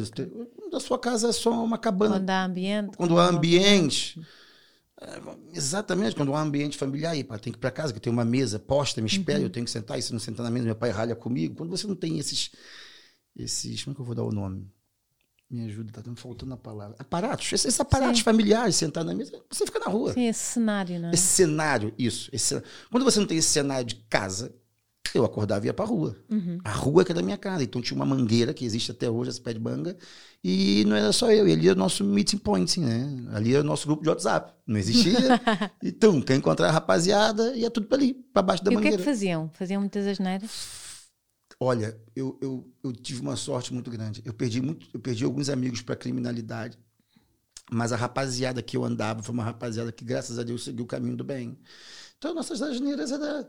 eh, Uma, é- é que tá, uma bicicleta tinha, tinha, tinha que caber cinco miúdos numa bicicleta. Ia, ia no guidão, outro ia ali no quadro, outro na pedaleira, outro em cima do outro, que só, só um que tinha. Era uma, era uma bicicleta para 20 miúdos, tudo. é- um, isso eu tenho muito orgulho. Um, um- um pacote de bolacha, um pacote de bolacha comia 50 miúdos, perto, parte a bolacha ao meio. Eu, isso eu aprendi naquela terra, isso trouxe em mim. é, ah, ah, tudo que eu vejo de. De e é que tá, eu sou aquela pessoa que. Sabe o bonzinho? Uhum. Eu, não- eu não, eu não vou muita bola com bonzinho. O bonzinho, não. É, que eu não. Eu não vivi com pessoas bom, boazinhas. Eu vivi com pessoas que era assim, ou a gente se une, ou isso vai ser pior. Então tinha uma Mas também teve a sorte de, de eles serem do bem. De- Assim, meus amigos eram do bem. Duda, que Que- está vivo até que hoje. é que- Maurício. Mas foi sorte. Porque basta nessa idade, basta uma má influência, talvez, para. No meu caso, não foi sorte. Foi, isso é mérito do meu pai Uhum. e da minha mãe também, como é óbvio. Mas é, é muito mérito do meu pai. ah, e dos meus tios. Eu venho de uma família muito grande. Eu tenho 11 tios, todos homens. sim. Nós morávamos muito perto um dos outros. Uhum. Ah, e a minha família é aquela família típica. Vou repetir, se eles não gostam, mas eu falo isso. Mas é verdade, é, tipo, não somos uma família erudita, aristocrata. Claro que não, né? Tipo, nunca vi um livro na vida. Sabe quantas vezes eu cheguei em casa e minha mãe estava lendo, tava lendo um livro? O- o- o- não havia isso. Quer dizer, tipo, o livro, olha só, eu sou. Eu não sou escritor, sou contador de histórias, escritor é outra coisa. Eu tenho dois livros publicados. E o que eu vou falar aqui vai matar a classe dos escritores. Meu amigo, é muito bom sentar e ler um livrozinho depois de comer uma sandes, de barriga vazia. Tu nunca quer, tu não quer cultura? De Sim. barriguinha vazia. Você quer comer. Você não quer ler livros. Fernando Pessoa vira nada se eu tiver com muita fome. Então não me venha. as- quem é que tem acesso à grande literatura, aos grandes clássicos? As pessoas dos bons colégios. Os salesianos, os maristas. os- Em Portugal nem é tanto assim, porque a escola pública, meu filho é da escola pública, depois foi, para os salesianos, mas nós temos acesso, né? Vocês leram Lusíadas aonde? Sim, na escola, não Você é? acha que eu li Lusíadas na minha escola? Exato. Tu acha que a minha professora sabia quem era Lusíadas? A minha professora era tão faminta como eu, Rita. Eu hoje olho para a minha professora e, e- e tenho um respeito pelas professoras muito grande. Eu estudava numa escola, hoje em dia me ligou um rapaz também. Todos os meus amigos que cresceram nesse background e conseguiram mudar um pouco a vida, eu chamo de o último da fila. Todos eles, para você é o último da fila, você conseguiu mudar. Porque a gente nasceu com tudo para dar errado. O último da fila é isso? É isso, é, é, é, é isso que é o último da fila. Você não vai para a universidade. Porque a pública você não tem capacidade intelectual de passar. A privada, A seu privada pai não pode dinheiro. pagar. Você não vai sair dali. A sua casa vai ser em tijolo para sempre. Não adianta, amigo. Fica com ilusões. E agradece a Deus que teu pai pode comprar uma televisão de 14 polegadas, que é um ecrã assim pequenininho, que é o ecrã do meu portátil, eu acho. E paga aquilo em seis anos. E você tem a Globo para assistir novela, que é para te deixar mais imbecil ainda. Que a novela é a imbecilização da massa. E eu fui criado vendo novela. É a única coisa que me fazia correr para casa é ver a novela. E eu vim de um país, e isso, isso- é uma crítica, sim, e é uma crítica nada construtiva.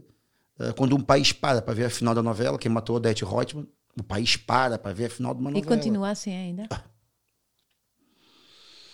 Pois. Não gosto de falar de política, veja lá o nosso presidente. Quer dizer, o país para para ver novela, né? O Big Brother já morreu na metade do mundo e o Big Brother no Brasil você. Continua dar. Não, você sai do Big Brother e vira deputado. Atenção, nós temos vários deputados que são do Big Brother. Meu país é fantástico. o Brasil tem uma coisa que é boa. Dá para rir, nosso presidente dá para rir. Nossos deputados dá para. Sabe que é o Tiririca? Sei. Pior que tá, não fica. Sim, sim. Esse é o slogan Tiririca dele. é muito bom. Né? Perguntaram, quando ele ganhou a eleição, perguntaram ao Tiririca: Tiririca, Foi o meu marido que me mostrou o isso. que faz um deputado federal? Ele falou assim: Eu não sei, mas eu vou descobrir. Já tinha ganho uma eleição. Aquele país é fabuloso. Sabe? O brasileiro. Ah, o brasileiro. Você vê o brasileiro é uma produção de comédia, né? Muitos comediantes no Brasil. E eu falo: por que que nós temos mais comediantes brasileiros do que europeus, do que portugueses? Porque o país é caricato. Sim. O brasileiro é, é caricato. Nós temos situações lá. Uhum. Alexandre... Começam logo desde pequeninos a com as alcunhas. Casal Cunha. Não é? Depois o Alexandre Frota fica 25 anos ou 20 anos fazendo filme pornô, depois vira deputado. Só no Brasil. Isso é, isso é Brasil, uma nação. aquilo. Ele também entrou cá no. Aí depois tinha a Globo, né? Nós tínhamos quatro canais, mas depois a, melhor frequência era a Globo, só, pegar, só apanhava a Globo. Então qual era a minha cultura? Novela. Qual era a minha informação? Novela. Eu cresci vendo novela, minha Sim. família vendo novela, não tinha, e tu não vai sair daí. E o último da fila é quando você percebe que tudo aquilo que você quer é impossível. Tá? As- é, tudo é possível só no mundo dos coaches. Na realidade não é, você não vai chegar lá. Eu vou te dar só um exemplo. Ah, uma, das, uma das coisas que eu mais quis ser e fazer na vida, depois isso já passou, e me fez mal durante uma época, era ser ator, fazer teatro. Olha que loucura. Teatro, eu, logo eu. Eh, e tudo começou, eu trabalhava como estafeta, fui entregar o documento no teatro na Tijuca, e um, senhor estava tendo um ensaio, falou, quer assistir? Eu falei, quero.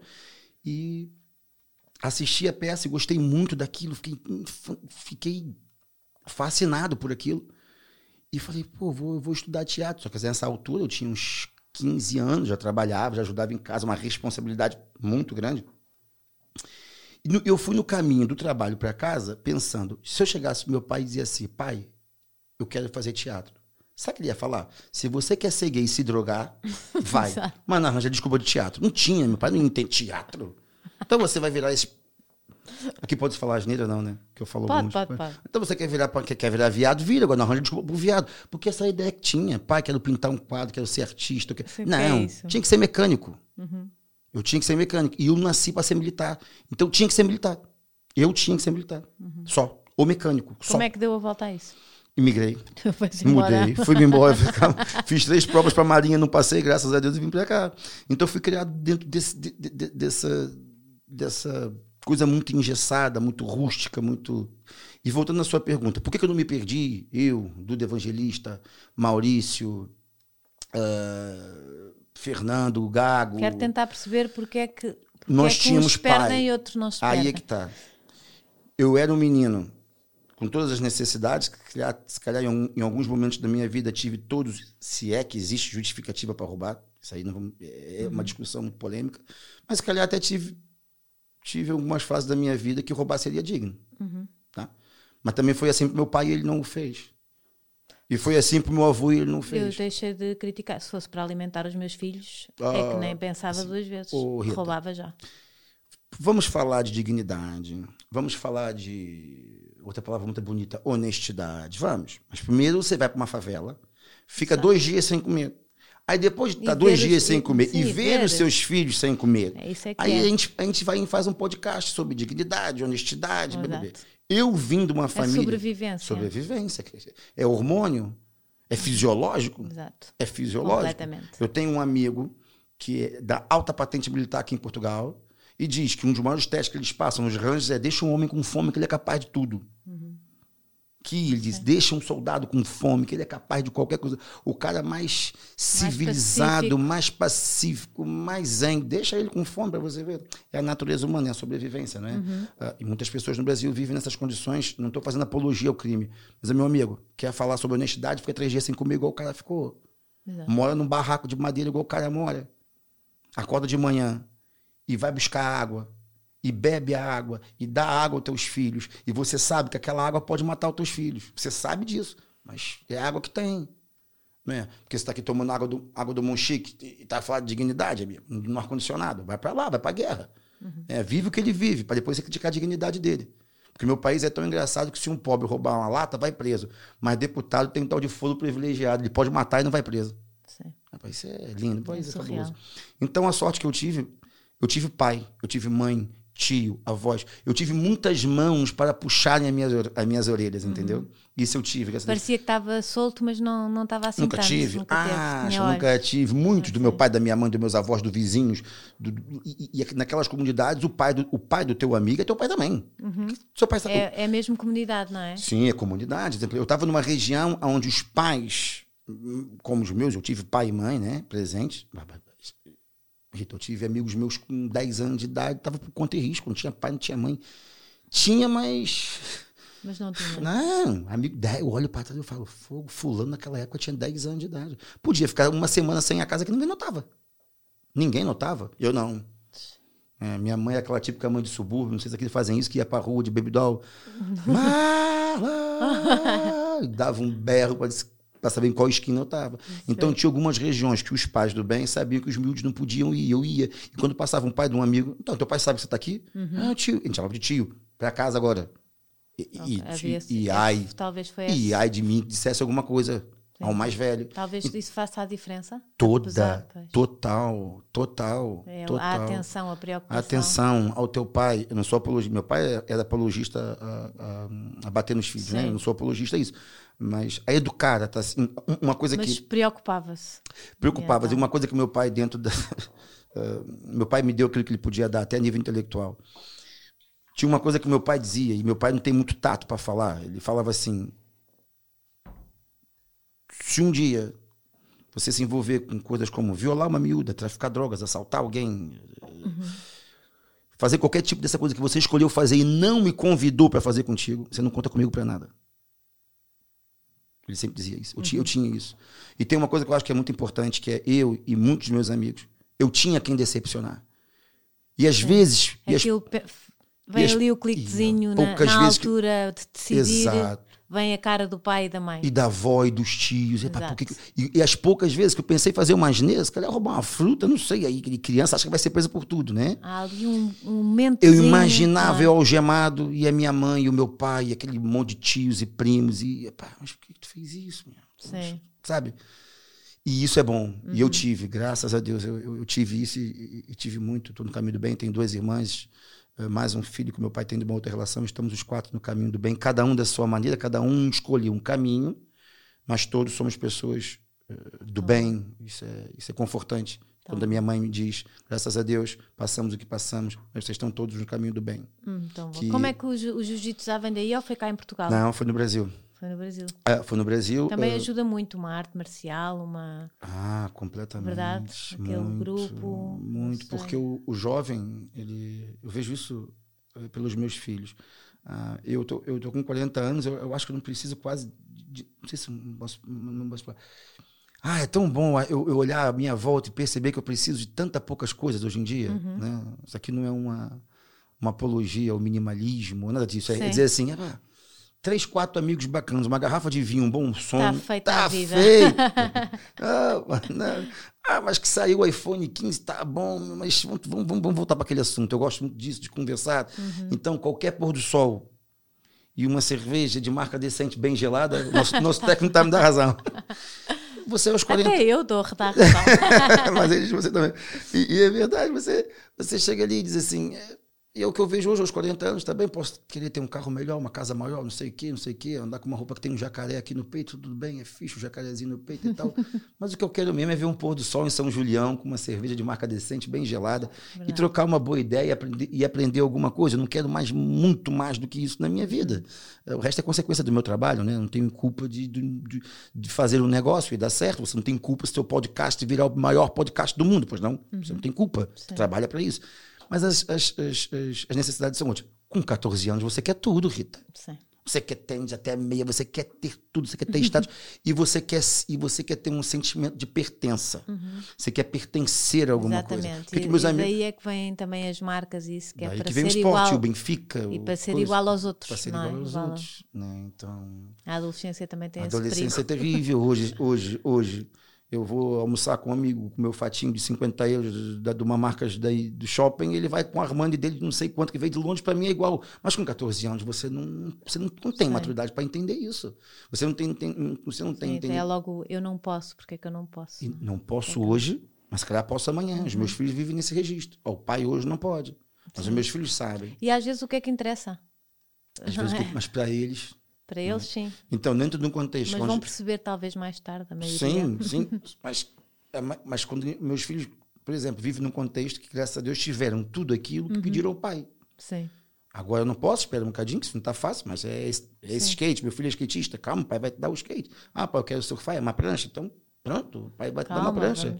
Vamos, vamos, organizar as coisas, mas uhum. meus filhos vão tendo as coisinhas dele. Agora o mais, o mais novo, ainda estou traumatizado, me obrigou a comprar um óculos, uma coisa do Facebook, de, coisa do demônio, aquilo é, de, de, de, entra em realidade virtual, eu sou de outra geração. Sim, sim, aquilo é uma loucura. Eu ouvi um que é o Nuno Markle, acho, acho que era o que é, eu estava a falar. É uma coisa de louco. Aquilo é um óculos que é até fazem reuniões naquilo, não sei. Vão ao cinema e vão sim, não sei o que. É e os meus filhos não são muito pidões. Eles, é Natal e, uhum. e o aniversário deles. Não é aqueles mil de entrada de mercado. Que, não, uhum. pedir podem. Exato, podem não ter. Estamos no estado do bocado direito. Também não pedir, faz podem. bem dar tudo, não é? Não, não dou. Não uh, então, quando você vive num contexto onde você não tem, sabe que não vai ter, nunca vai ter, você vai fazer duas coisas. Você falou sobre o esporte na minha vida, né? O esporte agrega um, um, a uma equipe. O esporte dá uma algo para defender. O esporte faz isso. Eu estou aqui por causa uhum. do jiu-jitsu. Se não fosse o jiu-jitsu, eu jamais conheceria o Bernardo. Não, não houve nenhum evento na minha vida e na dele que nos aproximasse. Uhum. Portanto, o jiu-jitsu me faz isso. O jiu-jitsu te agrega, te traz boas pessoas, mais pessoas, mas traz mais, mais uh, como é que diz? boas pessoas, uhum. entende? Então, o... Eu, eu, o meu marido é mais baixo, não é? Uhum. Mais pequeno. E no jiu-jitsu lutam todos contra todos. Todos contra todos. Ele já lutou contra si? Os Acho que sim, acho que sim. Eu gostava de Acho que sim. Mas ele às vezes vem tipo, ai, ele era grande. Todo feito no oito, ele era grande. Mas isso é muito engraçado também, é. essa do. Sim, ali. Eh, além e não de... quer dizer que, que o mais pequeno seja pior. Às vezes até pode ganhar não, mais. É muito engraçado eu, eu, o jiu-jitsu. Eu sou assim grandalhão, mas o jiu-jitsu ele foi, fe... ele foi criado, ele foi desenhado para homens magros e de baixa estatura. Okay. Que eram os monges mongóis, né? Eles eram muito magros, tinham alimentação deficiente, então precisava de uma técnica que não precisasse de tanta força. Eu até sou um homem forte, robusto. O jiu-jitsu faz-me lembrar talvez a sua palavra, uma palavra que gosta muito, que é a persistência. Se você não for persistente, você não fica no jiu-jitsu. Porque eu va e, e, e, mesmo porque é no chão, certo? É no chão. Eu, eu, vou falar só pelo que eu vejo em minha sim, casa do sim. meu marido a brincar com os meus sim, filhos. E aquilo dá-me uns nervos porque um, montam-se em cima e tem, que se, e tem que se arranjar uma forma de sair dali de baixo, não é? Do de baixo sair para passar para cima e aquilo, aquilo causa-me alguns nervos, porque às vezes é preciso estar muito tempo para se descobrir como é que se vai sair. É muito sacrificante, né? É muito sacrificante. então, para quem vê, se calhar, é. se calhar ainda é pior, porque eu, por exemplo, para o meu filho, que é mais um, tem as emoções mais ou cá em cima ou cá em baixo, portanto é mais. A minha filha é mais uh, Linear, sempre né? constante, né? não é? Mas ele não, e aquilo treina-lhe muito o manter a, a, calma, não é? Claro. E esperar claro. para sair daquela. Claro. Isso é um grande ensinamento da vida, Sim, não é? nós tivemos uma formação agora, sábado e domingo, que falou justamente sobre isso, que é o montado, né? Você uhum. falou um montado. Quando, quando, é a pior situação que você pode estar é quando você deixa o adversário montar em você. Sim. É muito difícil sair dali. Já perdeu, né? Já, já, já se pôs é, numa posição. A nível de competição, aquilo vale, aquilo vale quatro pontos e é uma posição que eu tenho quase nada para fazer, ele pode fazer tudo. E ali só me resta ter calma, paciência, Exato. persistência e técnica para sair dali, para não piorar a minha situação. Uhum. Então o esporte ele ajuda muito nisso. E uma coisa que a Rita falou que é verdade, além do grandalhão lutar com o pequenino, no jiu-jitsu o engenheiro, quando, quando começa o treino, e isso eu gosto muito, acabou, acabou o treino. Então a gente fica naquela resenha, naquela conversa, quase que um podcast ali uhum. conversando, e tem engenheiro, tem oficial de marinha, tem um rapaz que trabalha na Suma varrendo rua, tem um rapaz que trabalha na farmácia, tem um Exato. rapaz que entrega pizza. É muito tem, não é? Tem um rapaz que é responsável pelo corpo de segurança do presidente da República. Tem um rapaz que está desempregado, uhum. que até está desempregado. Tem... E ali estão todos nas mesmas ali condições. Estão todos nas mesmas condições. É muito giro. Se você é CEO da Microsoft, ali você é um corpo e um kimono, e ser CEO da Microsoft, uhum. o CEO de uma empresa qualquer, ou ou se teu pai é, que tem os miúdos, né? Se teu pai é juiz, se teu pai. Uhum. Ali está tudo igual. É GNR, ali. Não, interessa, não entra, não entra, não entra mesmo. Não é? é? que não entra mesmo. Isso é fascinante. A democracia social e de uhum. respeito. Né? Nós temos um mestre, né? E nós temos todos que alinhar no final da aula na frente dele. Uhum. E alinha os juízes, os advogados, os empregados, o rapaz trabalha no posto de gasolina, a senhora Dias. Um, uhum. tudo igual. Sim a quem tem cinco seguidores, quem tem 3 milhões de seguidores, tudo igual. Tão bom. Isso é mentira. Um, e na escola convencional não é assim. Ah, pois não. Porque na escola eu vou, eu vou com tênis da marca XPTO, já vai com outro tênis que não é. Exato. Se calhar você foi, para, foi passar férias em Vila Moura, eu fui passar férias em lado nenhum. Uhum. Ou se calhar fui a Terra Sol ali ver minha avó na porta da escola, teu pai chega no carro X, meu pai chega no carro Y, uhum. e as diferenças sociais nos miúdos fazem uma diferença muito grande, uhum. e no jiu-jitsu eles conseguem. Foi uma das coisas que eu também que, que, quis pôr os meus filhos na escola pública foi para eles terem um bocadinho de tudo, claro, poderem ver um bocadinho de tudo. Aqui também nesta zona de Cascais é, pronto, é super tranquilo, não é? Sim, escola sim, pública, sim. Mas, mas tem muitas realidades. Claro. E então acho que isso é muito bom Claro, para as crianças, acho não é? Bom, sim, que vão, vão lidar com todos os tipos de pessoas. É bom. Vão aprender que cor de pele não faz caráter, faz. marca eles, de roupa não faz eles, caráter. Eles quando começaram a perceber o racismo, foi tão engraçado, os meus filhos não sabiam o que era isto, de repente diziam uh, o preto, e os meus filhos, oh mãe, mas chamaram preto? Uma vez a minha filha, estava, estava um menino de cor, não é, preto, uh, da escola dela, e ela disse-me, o de camisola encarnada. Eu achei hum, tão bonito, lógico. porque ela podia ter dito preto, aquele sim. escuro, o preto, whatever, uh, e disse: Oh, mãe, aquele meu amigo de camisola encarnada. Eu, é ela é... era pequenina, eu achei aquilo lindo, maravilhoso. É uma nova ela, geração, não é? É, ela é não, não, não vem como. Ainda bem, e é isso que também a entrada de estrangeiros em Portugal fez. Uh, esta, esta mistura fazia-nos falta como povo. Sim, eu, abo eu abordo. Fechados. Depois eh, existe um cinismo no, no, no racismo, né, que é o racista típico, declarado, que ele não existe. Uhum. Ninguém fala, eu sou racista, ninguém fala. Sim. Só aquele maluquinho lá do Mário, sei lá das quantas. uh, ninguém fala que é racismo, mas eu te, até brinco com um amigo meu, que ele é assim, um pouco racista. Eu falo, o único preto que você abraçou foi o Eusébio, o Eusébio, porque é do Benfica. É, entende? Tipo, ou, ou, a pessoa negra tem uma importância Mas, muito grande, ou então é só o, o, a coisa tipo o, o preto do bairro. Sim. Isso é muito vago, né? Esse preto do bairro é o rapaz que está nas bombas às vezes a trabalhar para gente. Uhum. Ou, ou no, e constrói as nossas demora, casas. Demoramos né? algum tempo a habituarmos Uh, mas acho que estamos no bom caminho. Muito. Não é? Porque nós não tínhamos, Olha, não é? Nós não tínhamos outro povo. Eu não acho, não. eu não acho o, o, Até há uns anos atrás éramos nós, não é? Exatamente. Éramos eu não acho. O, e agora estamos. Agora há portugueses de outras cores. Sim, claro. não é? Sim, é verdade. Não, é verdade. Não, não, havia isso, por exemplo. Não havia. Uh, e o, próprio, o, o próprio primeiro-ministro Antônio Costa, ele não é tipicamente branco. Não, ele é completamente indiano. É indiano, não é? Ele tá mais, não, mas não ele é? é? mesmo indiano. Ele é indiano. Ou seja, e tem uma outra ministra também, que eu acho que é da Justiça, sim. que é negra. Sim, sim. Eu acho que isso, eh, eh, eu dei sorte, porque eu sou, na minha terra chama Sarará. Eu sou Sarará? filho de mãe branca com pai negro. Uhum. Portanto, eu tenho. Tem os olhos se, azuis. Tenho, depois, se deixar o cabelo crescer, eu tenho cabelo carapinha, mas depois tem a pele, tem a pele não clara, com baixa mel, mel, é, melanina, porque eu, eu, quando apanho sol, eu fico igual o Pelé, eu fico muito escuro. não, fica, fica. Eu, eu, eu, tenho que lhe mostrar uma foto, eu vou lhe mandar uma foto depois. Mas eu é, fico, tem os olhos muito claros. Sim, eu fico com os olhos claros, porque minha família é. Eu tenho uma, eu tenho uma, uma foto na minha família que eu tenho uma prima que tem assim a sua aparência é muito clarinha e é loira e o pai dela é mesmo negro porque a mãe dela é branca e minha família Sim. um álbum de família da minha é família é uma loucura é carapinha, é outros que parecem índios e não sei o quê. Então, o que acontece? Em relação ao racismo, eu aprendi. Olha só. Não é que eu aprendi racismo em Portugal, eu conheci uhum. racismo na Europa. Sim. Né? Eu uhum. conheci o racismo na Europa. Isso Desde... no Brasil não existe. Existe de outra forma. Há de existir sempre, não é? Não existe o preto. Sim. O bairro do preto, o café do preto. Disco... Em Portugal tem discoteca de pretos. O, sim, sim, Discoteca sim. onde claro, pessoas sim. africanas. E Não, Mas, no Brasil exemplo, não existe mesmo isso. os, mesmo os africanos são muito racistas entre eles próprios. Quem é que é mais escuro, quem é que é. Entre eles Sim. são muito racistas. Eu tenho, eu, tenho, eu tenho alguns amigos angolanos. E até por uma, uma, uma, ah, uma questão tribal, eh, por causa dos dialetos.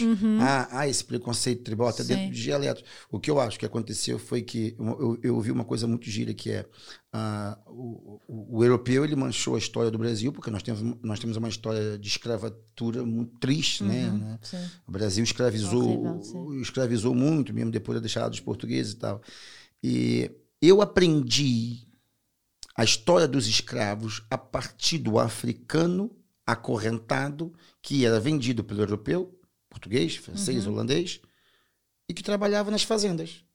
Eu não aprendi que esse negro era ministro lá na terra dele. Ele era príncipe. Ele tinha uma importância, uma relevância. Sim. Ele não era um ser humano qualquer, nunca foi.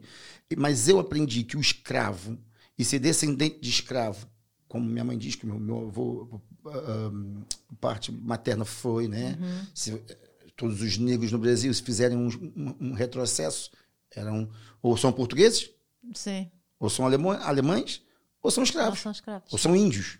Exato. Vai ter que, ou você vai para uma oca, ou, ou vai para uma senzala. Ou você é índio, ou você é escravo. Se você for um brasileiro, tipo, se, se eu começar a voltar, a voltar, a voltar, Sim, com sim. certeza, algum, algum familiar meu foi escravo, com certeza, veio da África.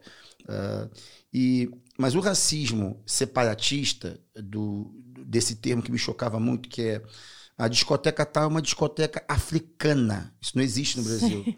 É uma discoteca tal. É, isso não existia. Uhum. Portugal existia muito, hoje em dia cada vez menos. Menos. E eu nunca achei assim o português um povo muito racista. Eu acho que a população aqui era mais preconceituosa. Conceituosa, sim. Tá. É diferente do racismo. É diferente. E hoje em dia, eu vivo num país.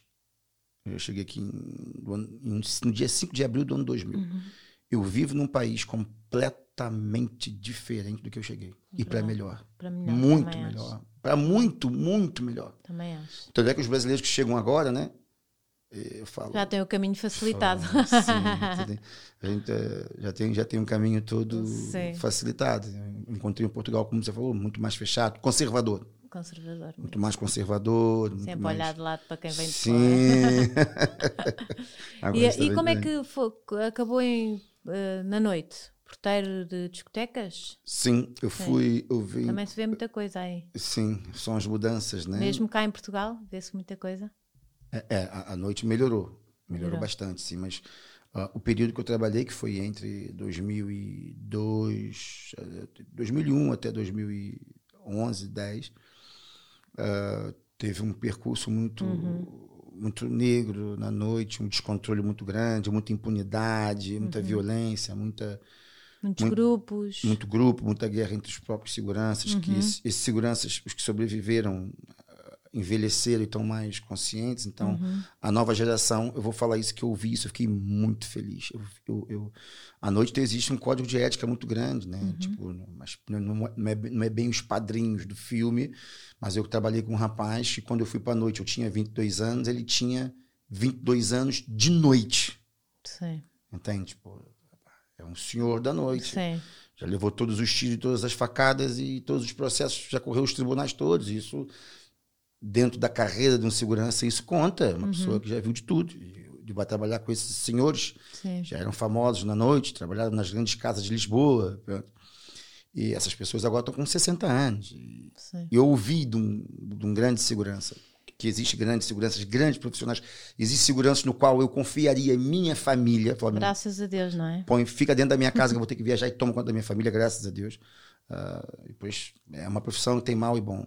Ah, e ele disse uma coisa muito gira que eu não sabia. Muito giro é português, é muito português. São, vi- Gosta- são, vi- gosta, são 20 anos. gosta, gosta desta expressão, não é? Vai. Porque os- eu conheço outros brasileiros que dizem que gostam de dizer muito, muito giro, É, muito gira. gira. É, eu uso muito. Eu ouvi uma coisa muito, muito gira que é quando eu entrei para a noite não existia o seu livro.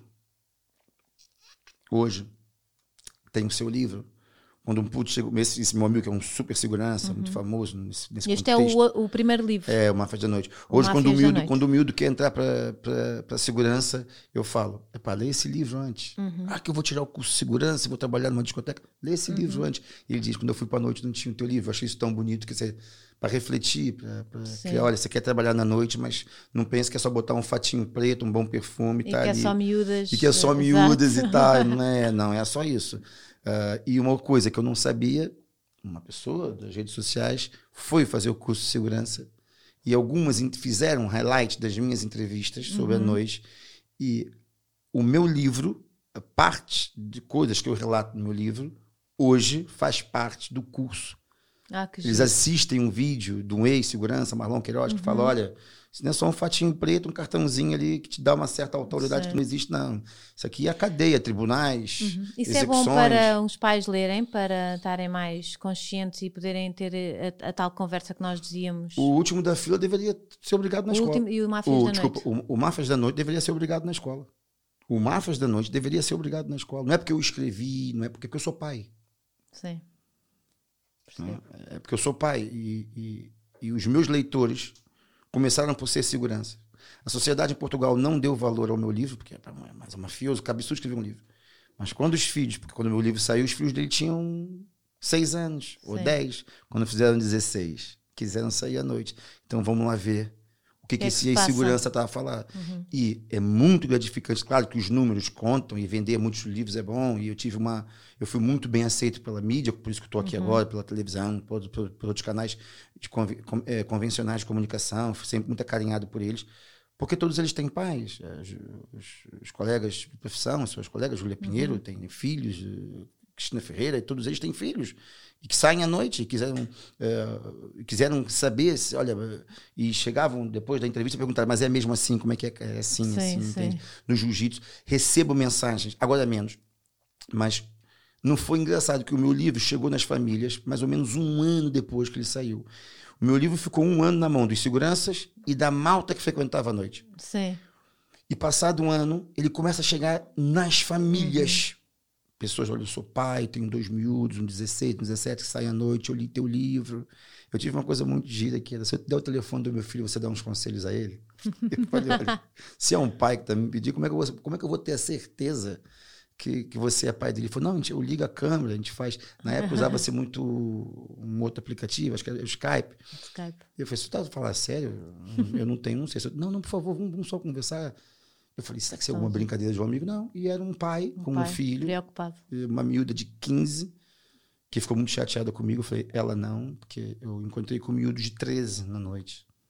Uma miúda de 13 anos ficou corpulenta, põe um sapato alto, uma maquiagem, entra. Eu sei que é o papel de segurança pedir identificação, mas às vezes os miúdos são tão habilidosos quando querem, naquela sim. confusão, entram uh, e miúdos muito alcoolizados e, e, eu falei, ela não. E depois, o álcool não é só as drogas. E achei é? giro. O álcool é um grande álcool, problema. O álcool é, não, o álcool é a pior droga. Super aceito né? em sociedade. Atenção, que eu gosto muito do meu vinhozinho, da minha cerveja, mas o álcool é a com pior moderação. droga. Com moderação e com consciência que eu posso comprar a quantidade que eu quiser. Uhum. Eu agora saio daqui, entro em qualquer superfície e compro Sim, 50 é litros de vodka. Aceito. Se, se estivéssemos aqui a ver uma cervejinha, ninguém levava a mal. Ou, se... ou, uma garrafa de Não é? vodka. É? Já viu, já, viu, já viu o que, que é? O que uma garrafa de vodka faz, faz no comportamento humano? Sim, sim. Qualquer pessoa com 18 anos pode entrar no supermercado e comprar as garrafas de vodka que quiser. Uhum. Ilimitada. Sim. Já imaginou o que é um miúdo? Entrar nesses, nessas superfícies que vende aquelas vodkas mais baratas, né? Uhum. Para não estar aqui a falar o nome dos, dos, dos supermercados. Sim, sim. E vai ali, sei lá, 4, 5 euros, compra uma garrafa de vodka com 16 anos. Vai para o bairro alto, na metade da garrafa ele já tá todo torto, já tá, já tá aquela educação que o pai deu e os princípios já foi já tudo era. garrafa abaixo. Sim. E essas garrafas estão vendidas. É, mas você é contra? Não, não sou contra. Tem que, tem que, tem que tem que instruir, porque quando se fala de droga, eu cometi um erro, eu, é, incluindo o álcool, uhum. né? Incluído o, o, álcool, o, o álcool, né? A vodka, a cachaça.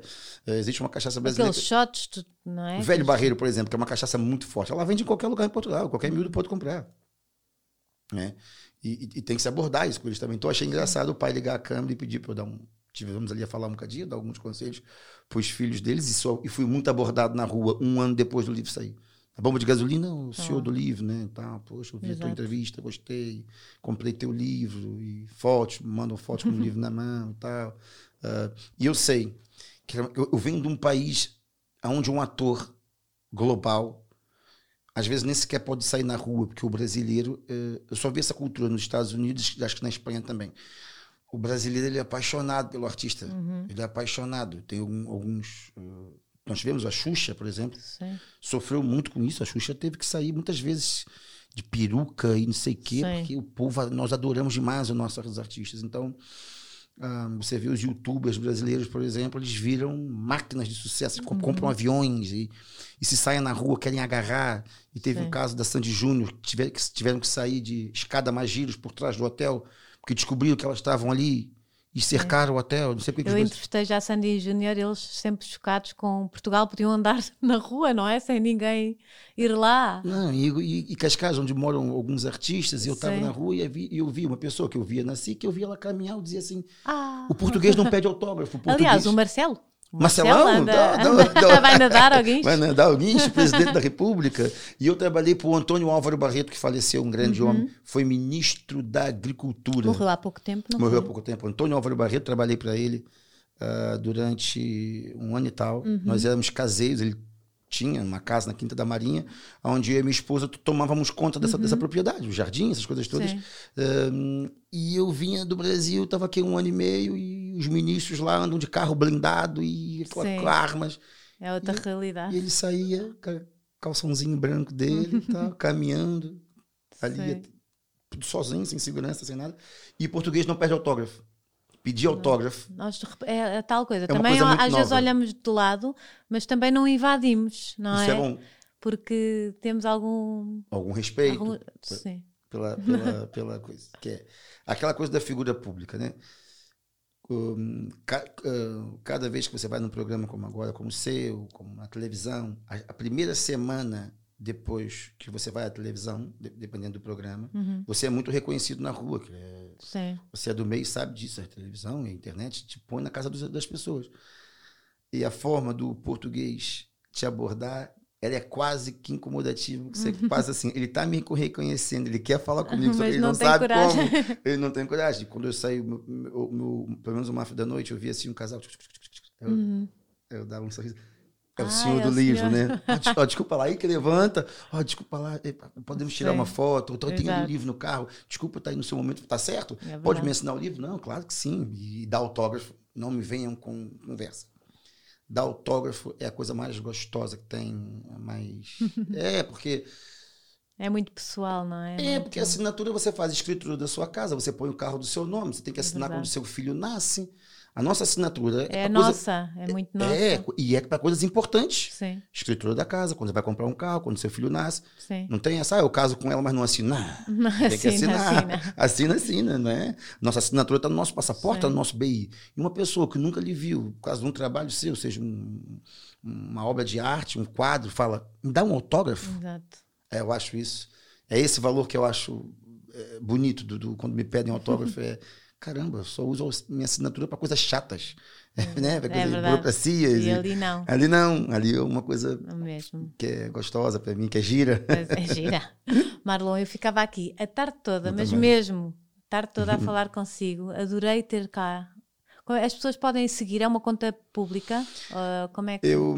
É, é uma conta pública. pública. Eu, infelizmente, não tenho assim muito, muita habilidade com as redes uhum. sociais. Apesar dos meus amigos disserem tu tem que mudar, tu tem que saber trabalhar as redes sociais, você tem potencial para as redes sociais. Eu acho que sim. Bombar, não sei o quê, mas eu não sei coisas... fazer a coisa. Não... Há muita gente que se calhar gostava de ouvir e a sua experiência. Sim, sim. E, mas tem, tem, tem. Meu Instagram. Como é posso... é que é? Porque as pessoas Meu Instagram seguir. é MF Queiroz né? Arroba MF Queiroz, estou no Instagram. Uh, e o Facebook é Marlon Queiroz. Pronto. Estou lá também. Adorei mesmo tê-lo aqui. Olha, uma, acho obrigado. que vai ser super útil então para mães e pais que às vezes precisam assim de umas luzes e de umas. Não é? É. Acho que é muito ser... importante às vezes, assim, vou falar com os meus filhos, vou, Sim, e podemos mudar uh, assim e, alguma coisa. E para terminar, o, o, o, o, meu segundo livro é completamente diferente do, do primeiro. Uhum mas também teve um aspecto positivo que é eu tenho um amigo. Eu estou a devorá-lo. É, tenho um amigo, eu tenho um amigo que é um grande amigo nosso também, bom dar um beijinho. Eu chamo ele de Magrinho, lá brasileira Magrinho, Magrinho, que é o Miguel. Miguel. Que é o Miguel, Sim. né? Que é nosso amigo, que é fantástico. Ele foi no lançamento do meu livro, ele disse uma coisa também bonita. Eu li o teu livro e descobri o quanto eu fui privilegiado, meu filho uhum. foi privilegiado, e quanto nós vivemos numa sociedade de privilégios, isso Sim, quase que sorte. Tá, e, um, e, e, gostei muito e, e, dei o meu livro para os meus filhos lerem uhum. o seu livro, para eles perceberem que, olha, existe um outro mundo, existem uhum. outros miúdos numa outra realidade. Foi, é muito bom quando, quando o meu livro toca essas sensibilidades das, das, das pessoas. Mesmo, eu estou a devorar e estou a adorar.